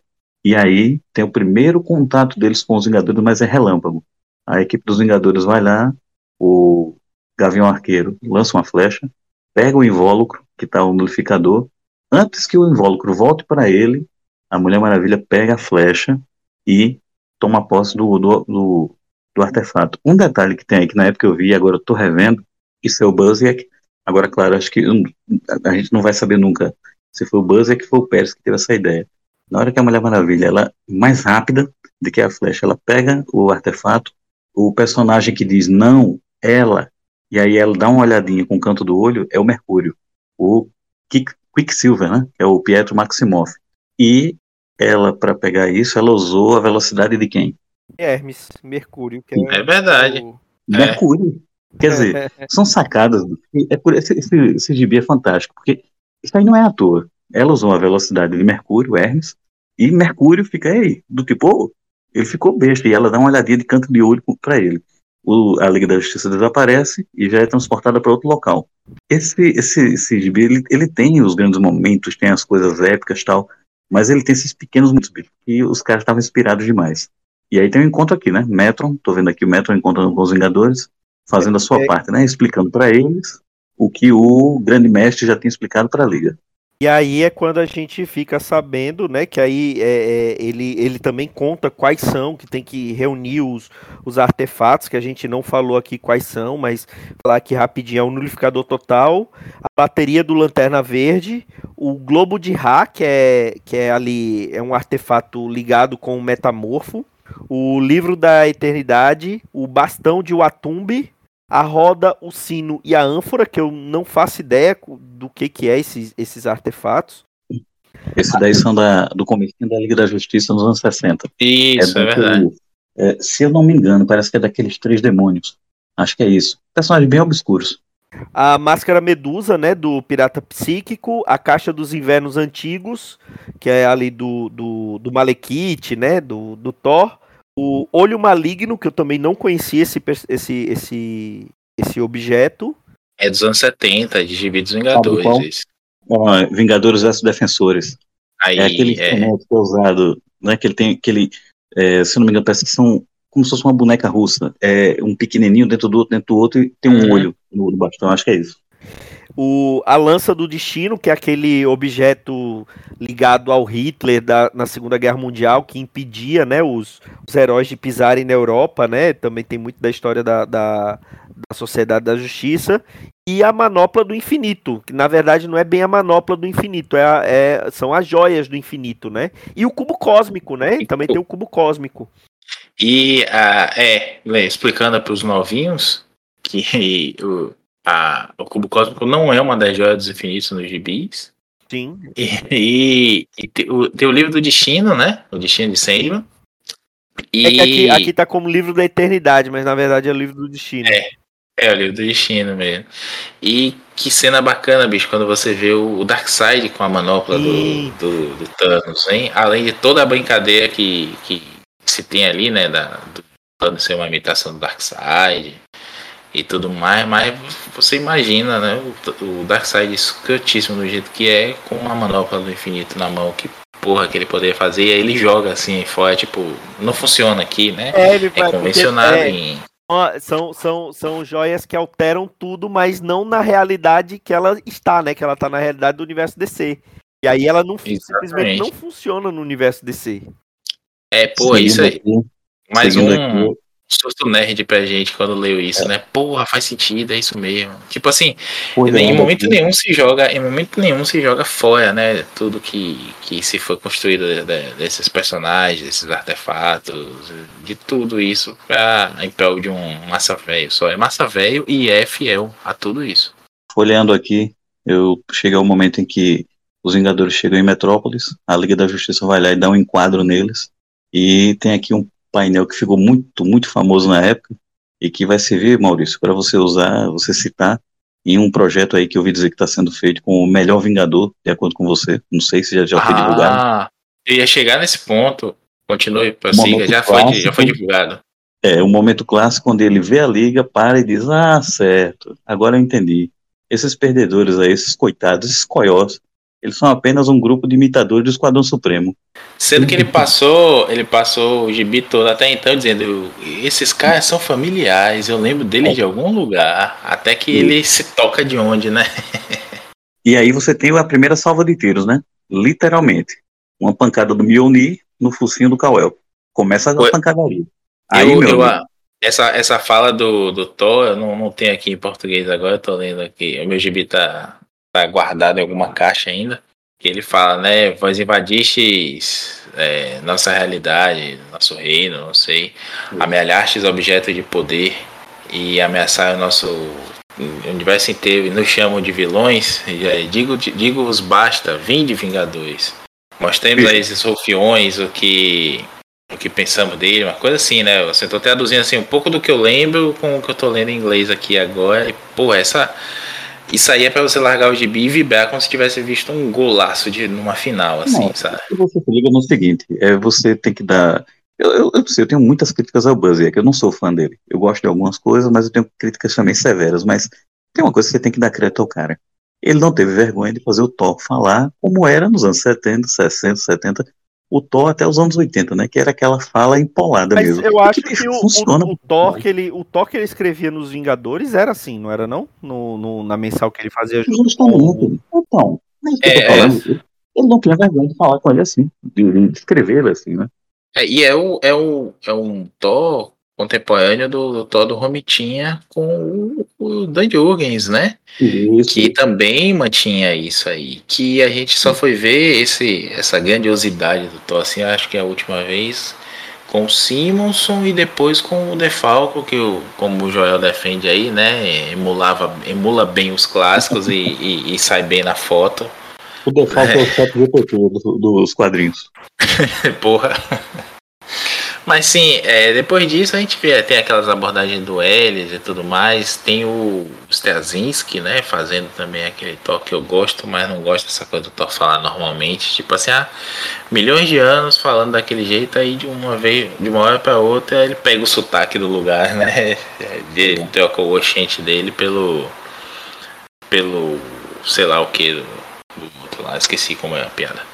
Mas é, aqui eu só critico do, do Busiek, dessa fase do, do Busiek com o Pérez nos Vingadores também, eu só critico esse nível de poder. Como diz o jovem, o Thor dele é nerfado, né? Sempre apanha pra mostrar que o vilão é poderoso e aí tem que bater no Thor. E é mais ou menos o que acontece com o Superman no desenho da Liga da Justiça Sem Limites, né? Também que você vê um Superman mais, mais burniano em nível de poder no próprio desenho e conseguem é, diminuir ainda mais o poder dele no desenho da Liga, que é justamente isso para mostrar o, o tamanho do poder do- dos inimigos, né? Mas esse, esse cacete que o Mjolnir dá na cara do, do Superman aí, repito, sou Marvete, eu sei, vocês sabem, mas gosto de um bom gibizinho e isso aí faz o nerd dentro da gente vibrar, né? Acho que se o, se o Thor, rapaz, se tivesse um quadrinho do Thor metendo um martelo na cabeça do Darth Vader, a gente vibrava de qualquer jeito. O negócio é ver a martelada. Eu tô aqui na, na edição 2, pulei algumas páginas e tô no splash page do confronto, literalmente, da Liga com os Vingadores, o primeiro confronto. E aí, bicho, você tem que destacar uma coisa. O camarada, não sei, não sei, aquele cara, realmente, ele, um em um milhão, o Pérez. A gente tem que concentrar muito no que ele fez aqui nessa edição. O, o Splash Page mostra todos os heróis da Liga e todos os Vingadores lutando. E, bicho, não é simplesmente trocando supapo. Faz sentido. Cada um dos. Você vê, você tem aqui o Mercúrio dando um nó no Homem Borracha. Você tem aqui o. Você tem aqui. Pronto, Thor. Thor é o, é o, é o top, né, dos Vingadores. Tem que ser o Kal-El e o John, o Marciano. Tem que ser os dois para poder socar ele e jogar ele longe e você tem o Homem de Ferro disparando e destruindo o gancho do Aquaman. Quer dizer, é uma coreografia de lutas. Como se isso não bastasse, você tem ao fundo o cenário de Metrópolis. Ele não faz os prédios rascunhados, ele não faz. Claro, você tem que dar o crédito ao arte finalista, mas, cara, você tá com eles dentro de um cenário urbano completo. Se você. Ô, Joel, o é ele mesmo, viu? É ele mesmo, né? É ele mesmo. Ah, tá. Você que era o Alveia, que, que arte finalizava ele na época. Não, ele, é... ele, ele quis a, a glória toda para ele e somos muito felizes por ele querer isso. Cara, ele, ele fez aqui os prédios, eu tava olhando, que é um, é um lance que eu gostava dos quadrinhos desde os anos 80, que é, tenha, poucos, poucos artistas faziam isso, de desenhar o cenário urbano, típico de Nova York, com vários arranha-céus, com janelinhas acesas. Quem gosta muito de fazer isso, o, o, o Bernie fazia, o Jim Starlin fazia isso muito nos anos 70, e o Pérez, cara, é um dos que melhor faz isso. Porque você fica babando assim, olhando para os prédios e tem detalhezinhos, janelinhas, arquitetura, não é simplesmente riscos e rabiscos, não. Ele faz um cenário completo. Você tem aqui até passarelas com é, clarabóias de vidro.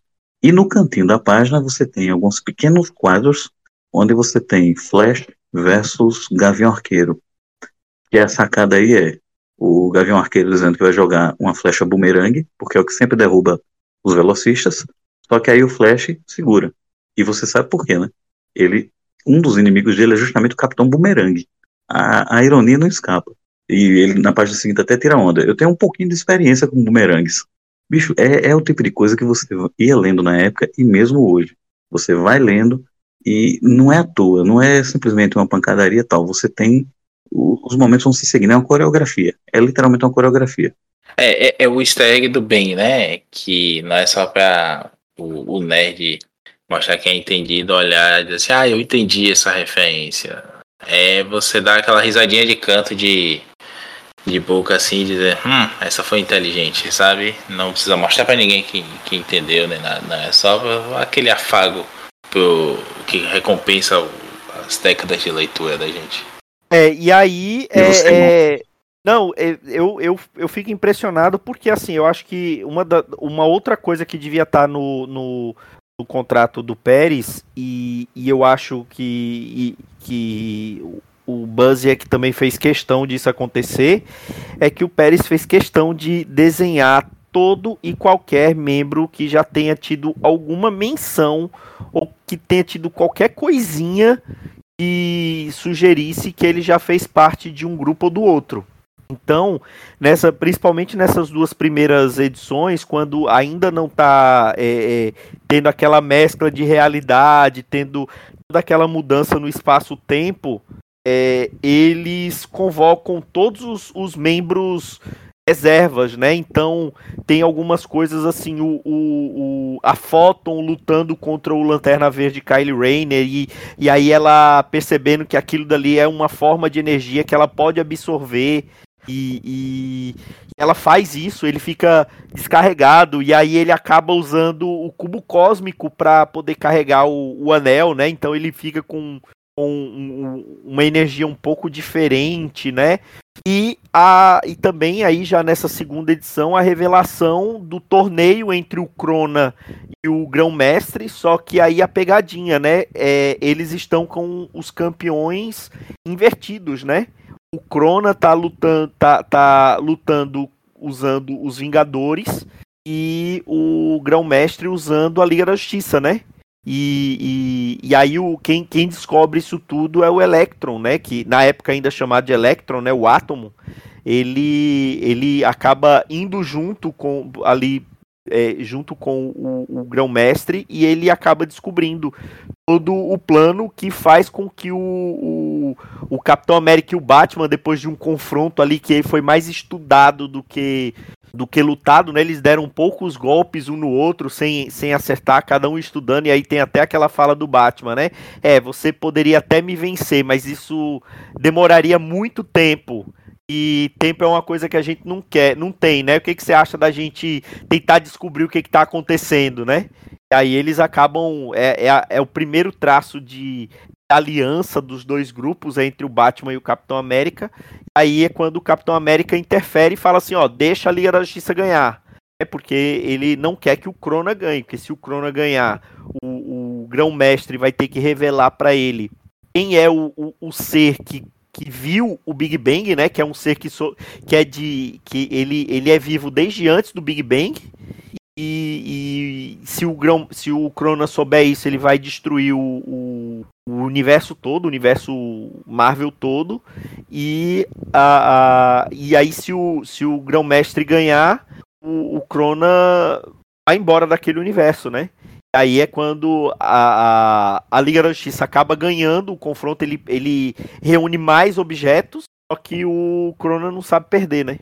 Ô, Joel, e outra coisa bacana também é que não é só é, botar esses personagens para interagir, né? Todos os reservas, os que já foram em algum momento Vingadores ou da Liga. Mas é engraçado, a gente não tem em português um, né, um, esse termo, né? Porque eles falam em inglês Liger. É, sei o que, é um, um, um ligado. Aqui é justiceiro, né? Aqui é justiceiro. Aqui, é, é, aqui chama de justiceiro, mas a gente tem até essa referência do justiceiro da Marvel, né? Como uma coisa negativa com é, o termo, então não se usa tanto, não. Mas enfim, pega-se o, o que é todo mundo que já tenha participado de um dos dois grupos para participar ali, mas não é só isso, mas e também versões dos personagens, né? Tipo, a gente vai ver o Caio aí, Caio aí, né, com aquele uniforme que eu acho feio, né? Redesenhado pelo Jim Lee aí, cheio de. de, de tiazinha de, de velcro, sei lá que porra é aquela, fica meio parecendo uma coisa sadomaso colorida. E ele vai, a gente vai ver o Caio com, com o uniforme clássico dele. A gente tem o Hal Jordan aparecendo também. Tem o, o Barry Allen aparecendo com a. Isso, isso antes do, do Al, do Jordan voltar, né? Foi antes de ele voltar. É, é. Então, assim, é, a gente vai ver assim, um encontro, como se fosse um encontro da, da Liga com, é. com os Vingadores dos anos 70, dos anos 80, uma, um encontro mais moderno. Você vai vendo vários, várias é fases. Falou, não deixa, não deixa de ser um fanservice. Para o próprio Buzzek, para o próprio Pérez. É um fanservice, porque eles conseguiram dar um jeito de brincar com a própria estrutura da história, o que estava acontecendo, e fazer de repente aparecer brincaram com isso de uma maneira meio agridoce, né? Os dois falando, será que quando a gente vai envelhecer e tal, eles não, não têm ideia do que vai acontecer com eles. E você tem momentos como esse, por exemplo, eu estou aqui diante de um painel, três painéis na verdade, é, por conta da trégua do Batman com o Capitão, o, o Batman leva ele até a Batcaverna. E lá, em uma página, começa com um, uma, um painel em que o Capitão está em silêncio diante de um, um display onde está aquele traje do Jason Todd, que na época estava morto. Ele olha para o traje e pergunta: Você perdeu um parceiro? O Batman responde: Sim, mas vamos trabalhar. Do tipo, é o tipo de sacada que é fanservice, mas é com, com capricho, com sutileza. Os, os caras estavam realmente inspirados. Obviamente foi o Buzzer que fez isso aí, mas a maneira como o Pérez representou é fantástico. O capitão diante do traje do, do Jason Todd, Robin, lembrando do Buck, né, que ele também perdeu. Ô, Joel, isso até me lembrou o amigo Felipe Alves lá do, do Twitter. É, segue a gente, ouve a gente também. Ele fez uma, uma brincadeira com isso, né? A galera comentando alguma coisa assim, ah, imagine se o Capitão e o Batman se encontrassem de novo, né? Não sei o que, justamente por conta dessa, dessa brincadeira deles. Ou dessa, desse encontro, né? Não é bem uma pelo contrário, é o, esse encontro aí em Liga Vingadores. E aí um dizendo pro outro, né? E aí, bicho, é aquele seu parceiro que tinha morrido? Aí o outro vai responder, então, rapaz, ele voltou, voltou como vilão, foi uma confusão da porra pra, trazer ele pro meu lado de novo, não sei o. E você? Então, rapaz, você não vai acreditar se eu te contar. Porque aconteceu a mesma coisa, né? Com a volta do, do, do Buck como soldado invernal e do Jason como capuz vermelho. E, pô, essa, essa eu ri. Foi, não sei se o Felipe tinha visto em algum lugar e só reproduziu, se ele teve essa sacada lá no Twitter na época, mas essa foi boa. Eu acho que até compartilhei com vocês na época o, esse tweet aí do, do Felipe. Bom, vou, adiantando a história, depois dessa, de, desse confronto e que aí o Crona é, falou que não, não é, é, não estava nem aí com, com isso tudo. É, o, o, próprio grão-mestre meio que dá um golpe, né? Pega todos os, os objetos e, e, Só que o Crono acaba é, é, obrigando ele a contar quem é o, o Galactus, né? E o, o Crona vai até, vai até o Galactus e faz uma daquelas coisas clássicas também, que é usar o meio que, que, que destruir o, o, inimigo dele e transformar a base dele, mas nesse caso é o próprio Galactus como uma base, né? E aí é quando ele tá fazendo justamente isso de é, tentar mesclar os dois universos e poder ver o que acontece. Ele simplesmente está testando, né? Ele está sendo o, o cientista da coisa, né? Ele está testando, só que é, como as terras são diferentes, é tudo diferente, não é, a, não, é até a, a, física é diferente entre as duas terras, o tamanho das duas terras é diferente e ele isso tá vai acabar destruindo as duas coisas, né? E aí é quando os o, a Liga e os Vingadores, apesar de aí começa tudo aquilo parecendo que eles têm vários encontros desde a época dos invasores com a Sociedade da Justiça, é, aquela capa clássica que tem o encontro da liga com a sociedade, aí eles substituem a sociedade pelo, pelos Vingadores, né? Que é tipo numa mesa branca, numa, com uma, uma bola de cristal aparecendo os outros heróis, né? E, e, e, acaba tendo essa, essa mescla, né? Tanto do, dos Vingadores como do, da liga de personagens que participam de um e de outro, mas novamente, tanto o Superman quanto o Capitão América percebem que tem coisa errada ali, né, Maurício? E também é um aceno aí a, a esse tipo, né, do, da realidade alterada. Um, algum personagem que é mais ligado àquela realidade, tem os valores, assim, ou por algum detalhe específico. Geralmente o roteísmo, preferência do escritor. São os, os, que despertam, né, e tem que despertar os outros, ou vai se criando aquela espiral ali em que eles vão acordando aos poucos. E é, vai, a gente vai seguindo por aí na história e vai guiando até o, o, confronto final, que é quando eles se juntam na quarta edição, que eu acho maravilhoso também.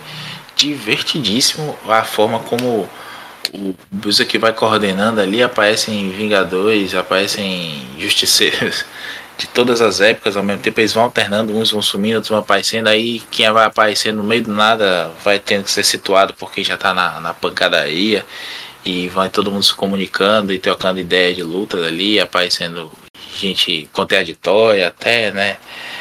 Porra, aquilo é, é, é divertido demais. Eu vou, vou fazer de novo a referência a Vingadores Ultimato, porque me, é, guardadas as devidas proporções, né?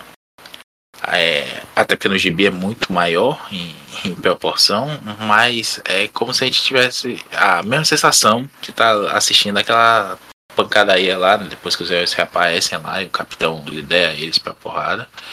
É a mesma sensação que a gente tem aqui, é, lendo esse gibizinho. E caramba, bicho, eu tô, tô folheando aqui também, Joel, e tô, Não, tô sentindo a. Verdade, cara. Se você for olhar direitinho, ok, é, é mérito dessa geração atual, é mérito do cinema, porque eles conseguiram provocar com aquela cena né, que se tornou icônica, né? Do Steve Rogers com o martelo do, cap, do Thor Sei, é legal. E assim, a gente não vai dizer que uma é melhor do que a outra tal. Mas, bicho, a capa da edição 4 é o Superman com o escudo do Capitão e o martelo do Thor. É. Inclusive, inclusive porque o capitão ele, ele vai ficar para liderar, né? Então ele vai ficar meio para trás. Isso quando eles estão já na, na, nas últimas edições que eles estão é, invadindo lá a base do Crona para poder derrotar o Crona e tentar transformar tudo ao normal. E, e antes disso, eles têm é, é, o, o no, no, último suspiro ali do grão-mestre, ele mostra para ele a realidade dos dois universos, né? Então, nessa realidade mostra o, o, o Hal Jordan despirocando e matando todo mundo, de, de matando toda a tropa, mostra o, o Superman morrendo pro Apocalipse, mostra o Robin o Robin, é, Jason Todd morrendo do, do, pelo, ping, pelo, pelo Coringa, é, é, mostra a realidade dos heróis renascem, tem ali um quadrinho bem pequenininho com, com os heróis renascem, é, enfim, ele mostra mostra, a, a, a, os filhos da Wanda e do Visão, né, que era do Mestre Pandemônio, que era o construto lá do Mephisto. É justamente isso que eu ia falar. Se, era justamente isso que eu ia falar. A, a Wanda e o Visão, eles não têm, nessa realidade aí misturada, eles não têm noção do que aconteceu com os filhos, né? Ela, ela nem tem os filhos ainda. Então, ela vai ver que, é, retornando ao mundo, né? O sacrifício que eles vão fazer é esse, para re retornar tudo, eles vão retornar também os sofrimentos que eles já tiveram, do tipo, ela teve filhos que foram revelados como parte desse, desse vilão. Cara, é, ela entra em choque quando ela vê isso, você pode ver, ela, ela sofre. É, o Visão tenta consolar ela, é, ela vai ver que o Visão também vai passar por aquela destruição que aconteceu na fase do John Byrne, nos Vingadores da Costa Oeste. E que por conta disso, o casamento deles é desfeito, porque depois eles nunca mais conseguiram ter a vida que eles tinham antes, de marido e mulher. Então, a Wanda vai sacrificar o casamento e vai passar de novo pelo trauma de perder os filhos. Para mim, na minha cronologia, vamos dizer assim, foi isso que causou nela um ano ou dois anos depois, o surto que causou Vingadores é, Avengers Disassembled do Bendis. Na minha cronologia foi essa, porque na versão do Bendis é uma porcaria. Simplesmente a, a, a Vespa fala nos gêmeos e ela surta. Sendo que, na verdade, ela já tinha feito as pazes com isso no universo tradicional. Nesse evento, Vingadores, Liga das Vingadores, é que ela passa mais uma vez pelo trauma. Então, eles poderiam ter usado isso, mas claro, eles não tiveram a manha de usar isso na fase Bendis, ou o Bendis não quis usar, como o Buzzek usou o ovo cósmico, que vai chegar no final dessa história Liga Vingadores ter o ovo cósmico, o Buzzek usou na, na mensal da Liga. É, a Marvel poderia ter usado isso também para justificar o surto da Wanda que gerou o, o é, Vingadores a Queda. Bem lembrado, a gente tem o, o Ovo Cósmico no finalzinho do título da JLA, né? Que é esse que tá, come, tá começando, não, né? Já tá aí a todo vapor na saga da Liga da Justiça. Quando a gente gravou aqui, saiu há pouco tempo a, o volume 9. E que é um volume que vai chegar no final ali, perto de, de coisa infinita, não é isso? Isso, isso. É, é mais ou menos pelo é. número 55. É depois da fase do Chuck Austin. É quando é, o Buzzek assume com o Ron Garney com o Ron Garner.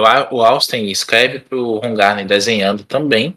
E aí o Garner continua com o Music e logo depois vem os crossovers com crise de identidade. E aí vem crise infinita. A DC usou isso. Por que a Marvel não poderia ter usado também como um, uma consequência de Liga Vingadores é, para justificar justamente aquele surto onde a Wanda perde o controle e vai é, dizimando né, a, todo, todo o conceito dos Vingadores. Mas o Bendis preferiu usar um comentário maldoso da Vespa, que não faz sentido, porque a, na, no universo regular, 616, a Wanda não tinha esquecido os filhos. Ela lembrava deles e sabia o que tinha acontecido. Não, não, não fez nem sentido a justificativa do Bendis. Essa, os Vingadores acabaram por fofoca, no final das contas. Mas sim, é, eu, eu acho sensacional assim os detalhezinhos, né?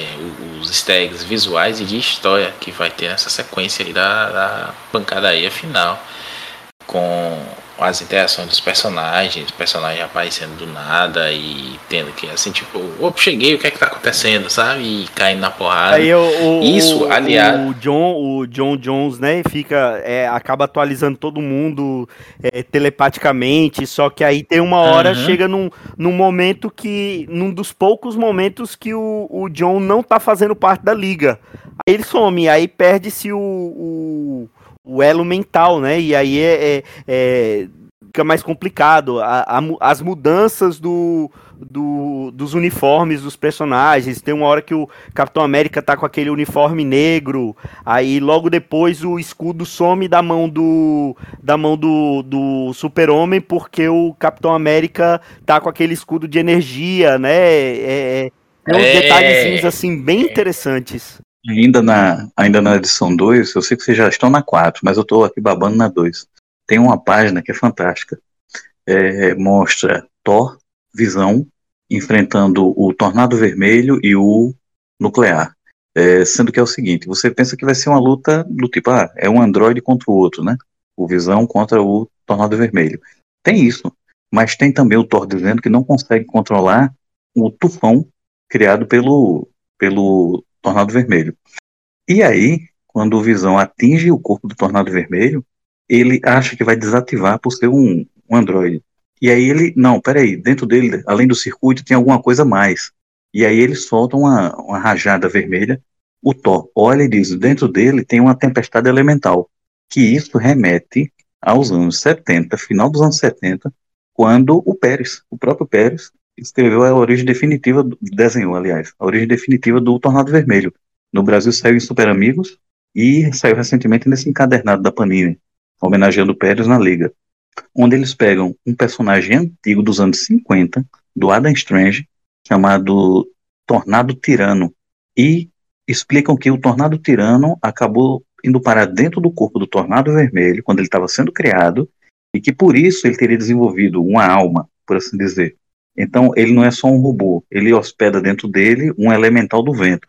E isso é sacado, bicho. Isso aí é mostrado nessa história justamente contra o Thor e o Visão. É, é praticamente assim, É, uma é página, verdade.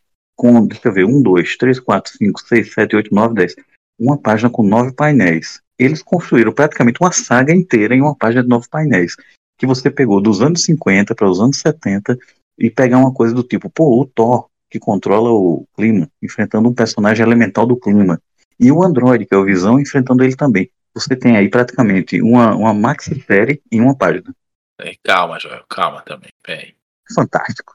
E, e, eh, tem, tem alguns dos easter eggs aqui na última edição. Tem o, o Kyle fazendo aquele aquele Mega Blaster Cannon do, do Homem de Ferro do jogo, o Maurício.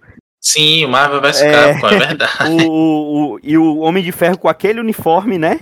E com aquela armadura É. e essa aquela aquele mega canhão que ele tem do especial lá do jogo. Tem umas coisas assim muito sacadas. O, o Pérez desenha a, a, a Liga da Justiça Antártica, desenha os Vingadores Centrais.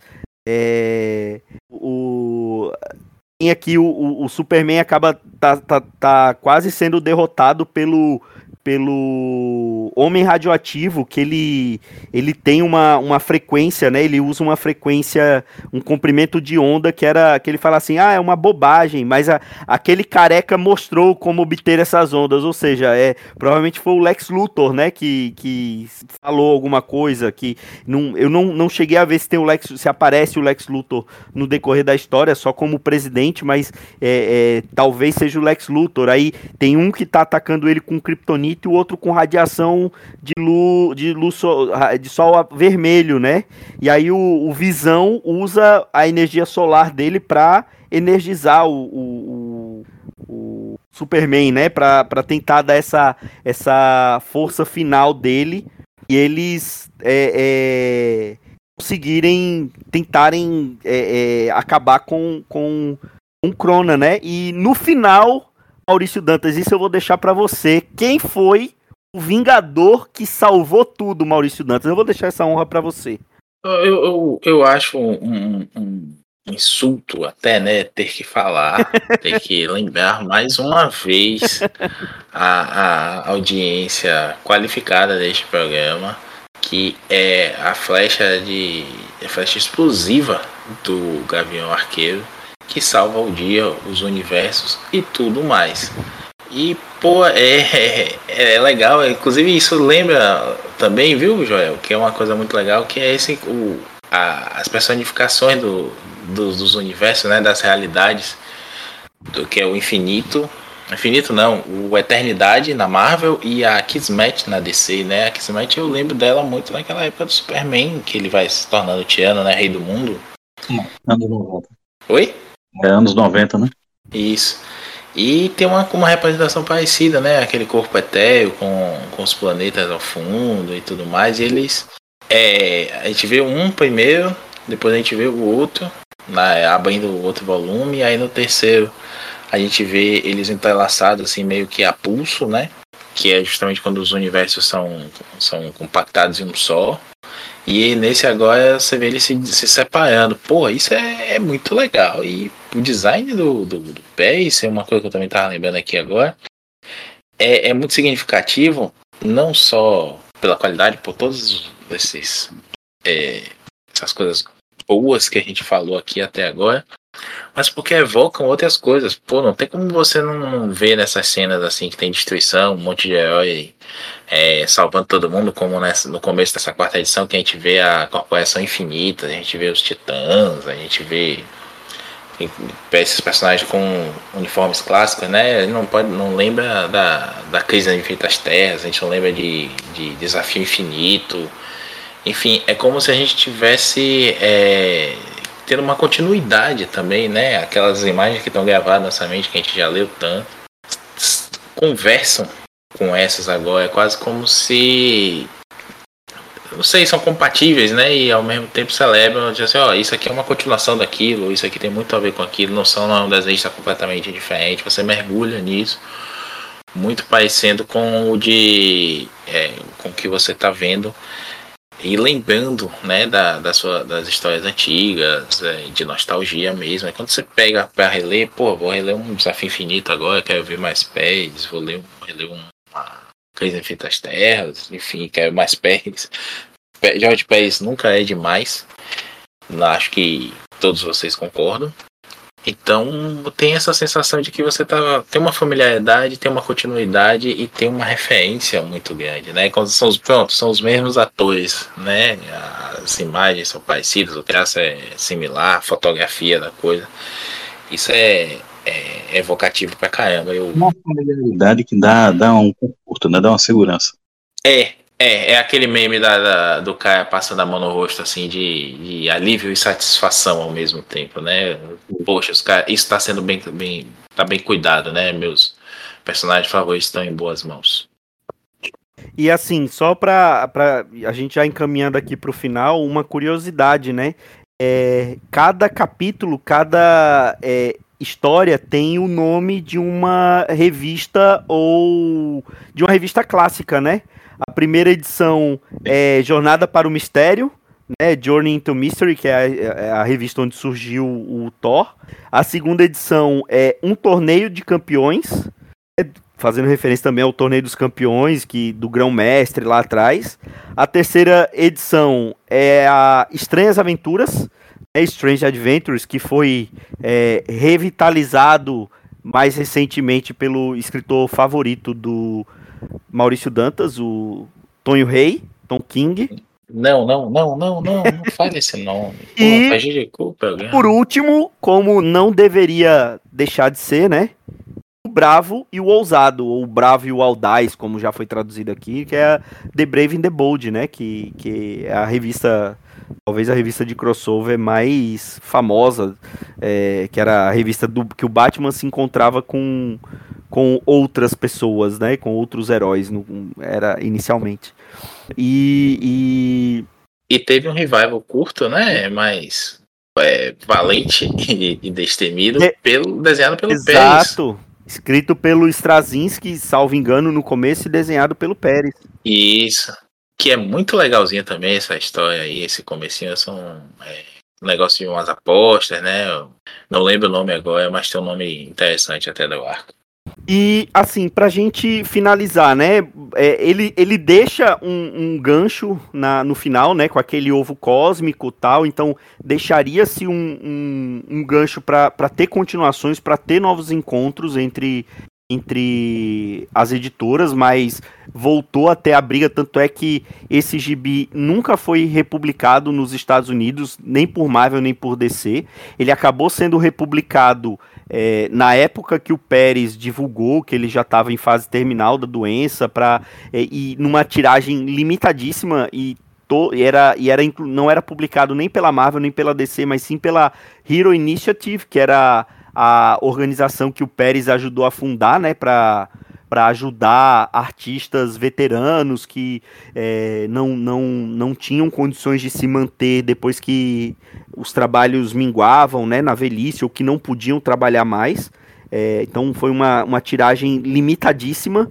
E, e assim, tirando. É, eu acho que eu vou, eu vou colocar é, Crise nas Infinitas Terras como Orconcourt né? Não, não vale falar de Crise nas Infinitas Terras, porque é um trabalho muito mais extenso e, e que durou muito mais tempo.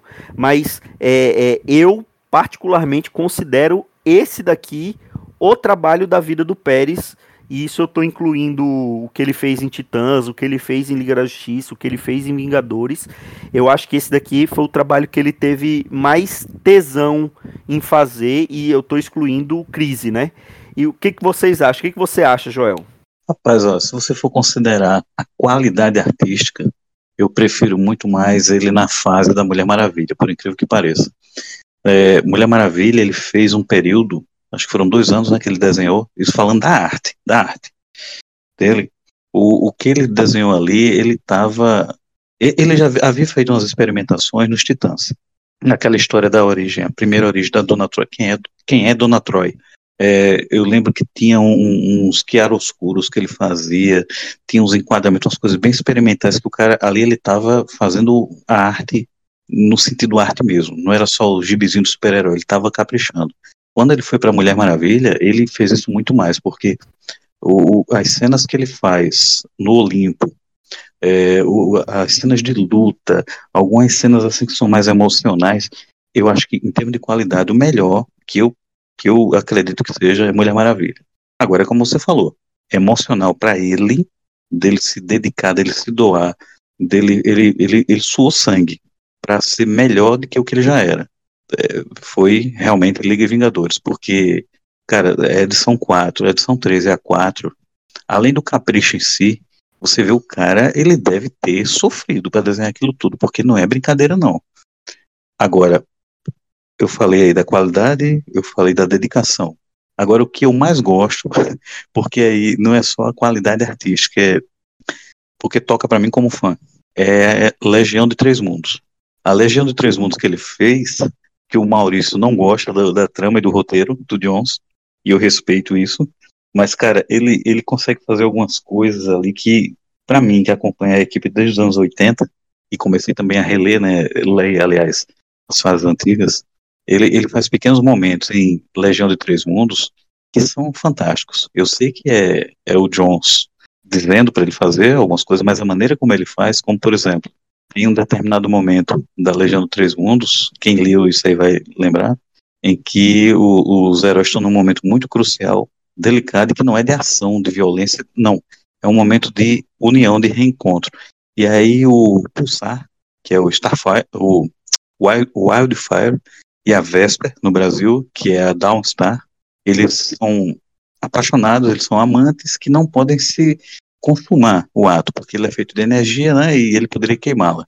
Então, nesse momento, eles simplesmente dão as mãos em um determinado painel.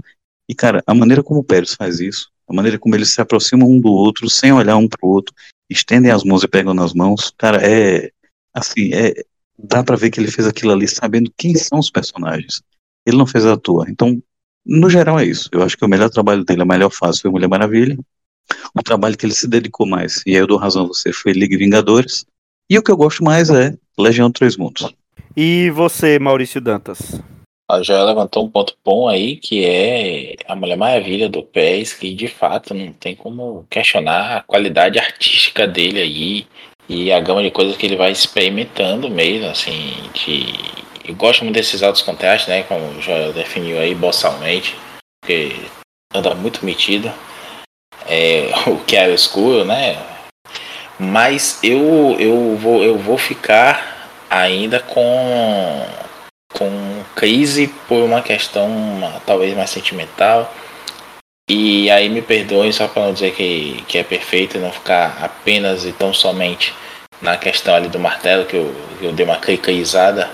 Vou dar outra clicaizada aqui, que é a colorização, que é boa, é boa, mas eu ainda gosto do pés com a cor mais chapada a cor mais clássica, a cor de uma crise, a cor de uma Mulher Maravilha, um dos Vingadores dele. Eu acho que o traço dele é perfeito. Não acho que acho que é o, é o Tom Smith, né? O, o, colorista aqui. Não acho que ele fez um mau trabalho, não. Mas eu acho que é, é o Tom Smith mesmo. É esse excesso de, de, de efeitinhos, né? Sempre que a gente vê um personagem com a com a numa tela, a gente vê com aquele brilhozinho meio fosco, quando a gente vê a, as ondulações ali deles mudando de realidade, enfim, muito, muito efeito computador, e acho que o PES é um cara que não precisa disso. Essa, esse tipo de colorização é uma coisa que veio muito, já falamos disso em outros programas, né? É uma coisa que super uma, uma falha, uma não, não, me corrijo aí, não é uma falha, não. Há uma mudança de paradigma do desenho e isso é muito usado para que, para que os, os artistas deixem essas coisas para a colorização e não, é, não precisem desenhar. O Pérez é um cara que desenha tudo, ele não desenhou menos nesse, dessa vez aí, não. Por exemplo, eu estou olhando aqui de novo a cena que os heróis estão chegando no, no campo de batalha, que é o Galactus, né? Lembrando bem aí, como vocês disseram é um, são destroços do Galactus, né, transformado em campo de batalha, um planetoide, por assim dizer. E ela tem muito efeito computador em volta que não precisava, né? Só colocar aquele preto lá do, daquele universo, né? Que a gente vê os heróis sempre aparecendo Crise Infinito, ou Crise Infinitas Terras, é, Desafio Infinito e tudo mais. É, é o suficiente, eu acho que é uma coisa que reforça e, e alega os olhos de quem, quem vê. Não, não gosto tanto dessa colorização de computador, mas repito, não, não tira nenhum mérito da história, pelo contrário, é, trabalha bem, a arte, é, a arte colorida tá, do pé está bem aqui. Mas eu, eu, vou, eu vou ficar ainda com Crise Fitas Terras, que para mim é, é, o super sumo de, dessa gincana de heróis, né? Eu já, já banquei até, acho que eu já comentei no podcast.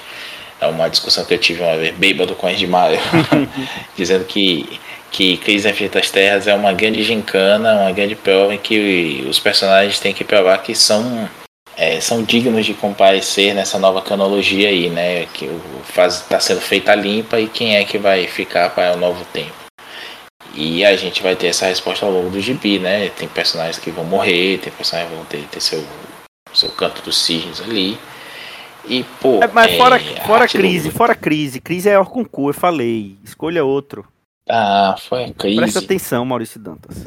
Ah, eu, aí eu vou, eu vou dizer os Vingadores dele, porque é, é uma coisa bem. Passagem com. de fábrica mesmo, passagem né? com o. com o Buzzek. Passagem com, com o Buzzek e os Vingadores antigos dele também, né? E ali com o Starling, com o Michelin e tudo mais. Mas entre uma e outra eu ainda fico com o Buzzek, porque é, é a minha fase favorita dos Vingadores, não tem pra onde partir, não. Inclusive, gostaria de lembrar aqui também que a gente tem do Buzz aqui o Vingadores Eternamente, né? Que também faz um brincadeiras muito boas e é otimamente desenhada pelo também falecido Carlos Pacheco, né? Puta mundo injusto que a gente vê esses caras indo embora cedo assim, uns, uns merdas aí, merdas enquanto pessoa, enquanto artista, continuam é, dando ar da sua desgraça para a gente. Bom, mas assim, nós, cada um aqui citou um, um, diferente, mas eu acho que tem uma coisa que todos nós vamos concordar. George Pérez foi e continua sendo o maior desenhista de todos os tempos de super-heróis. O que vocês acham disso? Deferido, eu, deferidíssimo. Eu concordo, sabe por quê? É, você pode ter outros artistas que foram até melhores em outros aspectos é, isso na mídia quadrinhos, né? A gente tem outros artistas que foram fantásticos tal, em outros aspectos. Agora, para desenhar nossos super-heróizinhos, bicho, para você ver uma criança olhar e uau, e você vê um adolescente gostar, e você vê um adulto e um idoso que seja continuar gostando, porque é o seguinte, ele, ele, ele não fazia apenas, como eu falei no início, desenhos bonitos. Quando você cresce é que você entende que ele fazia desenhos com sentido, com lógica, com é, é o seguinte, os personagens dele eles não estão flutuando na página. Tem uma gravidade. Todo, todo a arte que ele faz tem gravidade. Os personagens eles, eles estão sujeitos a uma gravidade. Tanto é que eles não estão à toa flutuando como alguns alguns artistas que a gente até gosta, mas que não a, a página o personagem parece que está flutuando solto. Não. É, ele, é, ele, é, ele, ele, ele pensava isso. Ele dava isso, esse peso aos personagens e aí você vê o seguinte, é facialmente, expressão corporal, composição, o cara era completo. Para desenhar super-heróis, ele é o melhor. Ainda é. Eu acho que não, não, não teve outro que, que tenha chegado perto, não. É, ele, ele tinha não só um impacto visual, né? Você olha uma página dele e você acha bonita, alguma coisa do layout da página como todo, que eu gosto de falar sempre como também esse cuidado no, no, no, no micro, né, na, na, expressão corporal, no que é que está acontecendo ali, haver uma continuidade, né, já falou aí dessa história do, do Flash com, com o Gavião Arqueiro, só lembrar que na página, é, na splash page, ele tá, o, o Gavião começa mirando no Flash, e no quadro seguinte ele está disparando, tudo mais, ele podia fazer qualquer coisa, né, mas ele, ele tem essa, ele quer ter essa sensação de, de narrativa visual mesmo sempre, e enfim, nunca foi, nunca foi preguiçoso. É mais do que a gente pode dizer aí de 90% dos artistas. Inclusive gente, como o Joel falou bem, né? Que bota, é, tem um puta apelo visual, mas não tem essa narrativa. Um Jim Lee da vida, por exemplo. Aí. Podem me vaiar. Já tá chegando no final do programa. vamos, vamos encerrar antes que a nossa audiência vá lhe vaiar, Maurício Dantas. Bom, acho que é isso. Essa foi a nossa singela homenagem a, a, esse artista maravilhoso que é o, o George Pérez. É, eu digo é porque a arte dele, como o Joel falou, é, é, imortal, né? Vai enquanto enquanto houver quadrinhos, enquanto houver quem, quem curta essa indústria vital, vai haver o, o George Pérez vai continuar vivo, né? É só é, só a pessoa dele, o corpo dele que passou para outro plano, né? Ele ele, a essência dele, através da arte dele, continua mais viva que nunca, né? E, e, e, a gente sempre, a gente vira e mexe vai acabar falando de mais alguma coisa aqui que ele, que ele desenhou e vamos exaltá-lo cada vez que, que fizermos isso. O que eu falei no, na ocasião da morte dele é o que eu vou tentar reproduzir agora, não lembro exatamente o que foi, mas basicamente é o seguinte, ok, o cara desenhou muito, desenhou demais, ele deixou uma obra vasta, gigantesca, de você ficar olhando, admirando e babando. Mas para mim, o assim, eu acho que o, o, principal talvez dele é que tudo aquilo que ele fez, eu acho que desperta em cada pessoa que vê uma coceirinha, uma vontadezinha de desenhar também. Eu acho que talvez seja a, ele fez tudo tão elaborado e complexo e ao mesmo tempo simples de uma maneira positiva que você você sabe que não vai desenhar igual o Pérez, mas você sente vontade de pelo menos tentar. Eu, eu acho que ele, talvez seja a maior virtude que ele tenha alcançado é essa. Ele provocou nos leitores a vontade de desenhar. É, é isso. E o exemplo de, de pessoa, né? A gente romantiza muito, sabe que, os, a maioria, né? absoluta dos grandes gênios, é muito boa naquilo que, que faz, que é pelo qual é conhecido, e muitas vezes tem um, personalidade de merda por trás, né? Metido, tem seus problemas com droga, com vaidade, com álcool, com coisa. E o Pérez, repito, nunca vi ninguém ter uma vírgula para falar do cara. Isso é admirabilíssimo, né? Não melhora a arte dele, mas você saber que sempre deu, sempre dá uma grana para um, um cara desse, que teve um trabalho também, né? Como você falou, Marcos, do Rio Initiative, né? Initiative meu sotaque de Cambridge às vezes pode ser pouco conhecido, é, o, o cara teve um trabalho social bacana, né? Se preocupar com os demais. Quando ele se aposentou, ele fez questão de avisar: olha, eu tô bem, eu não preciso de, de vaquinha, eu não preciso de, de crowdfunding. eu consegui me aposentar do jeito que eu queria, nos termos que eu queria. Eu vou fazer minha, minhas commissions quando eu precisar, quando eu quiser. E continuem doando pelo, pelo fundo do Rio Initiative e, e não para mim. Ajudem aí as pessoas que precisam. Porra, isso é bacana demais, bicho. É exemplo mesmo, sabe? De tudo. É isso. Fica a nossa singela homenagem nesse é, Pilha de Bis especial. E até a próxima semana com mais um Pilha de Bis. Um grande abraço e tchau.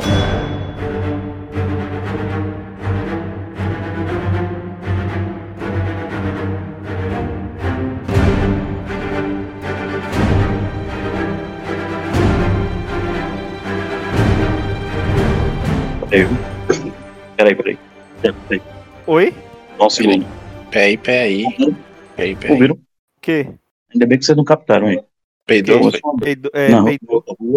saiu um tiro aqui. Ixi, Maria. Juro. Meu Deus do céu. Tá vendo quando a gente fala do Jacintinho, ele acha que é folclore. Não é ladrão. Esconde aí, Joel. Alguém meteu bala no bandido. Ixi, Maria. Vai parar? Peraí. Barulho no telhado aqui. Eu, Vizinho. hein? Vendo, Maurício, quando eu, quando eu falo do, não. quando eu falo do Jacintinho, você acha que é folclore? Olha aí. Literalmente, essa foi ao vivaço. É. Não, é polícia, cara. A polícia no telhado aqui, ó, perseguindo bandido. No telhado, caralho. Polícia Homem-Aranha. Peraí, viu? Estão perseguindo o cara em cima do telhado, bicho, da vizinhança. eu, hein? Liga a câmera aí, filma. Pior que não, velho.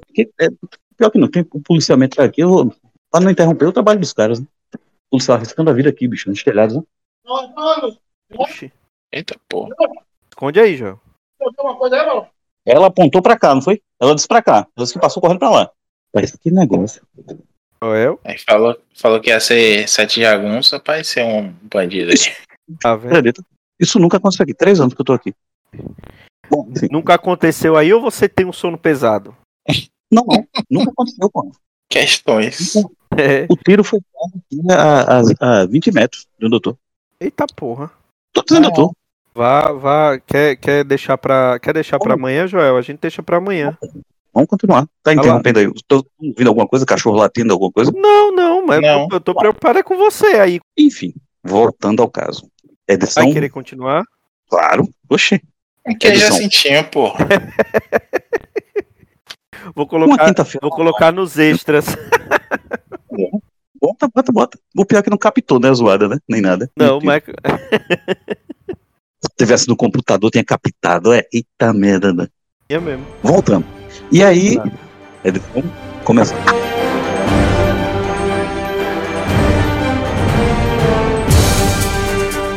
Foi o Pilha de Gibis, mais um podcast com selo dos cabras de qualidade do Arte Final. Gostou do que ouviu aqui?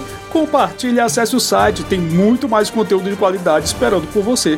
Vai comprar seus gibis na Amazon? Compra acessando os nossos links. Você vai ajudar a manter esse trabalho. www.artefinalhq.com.br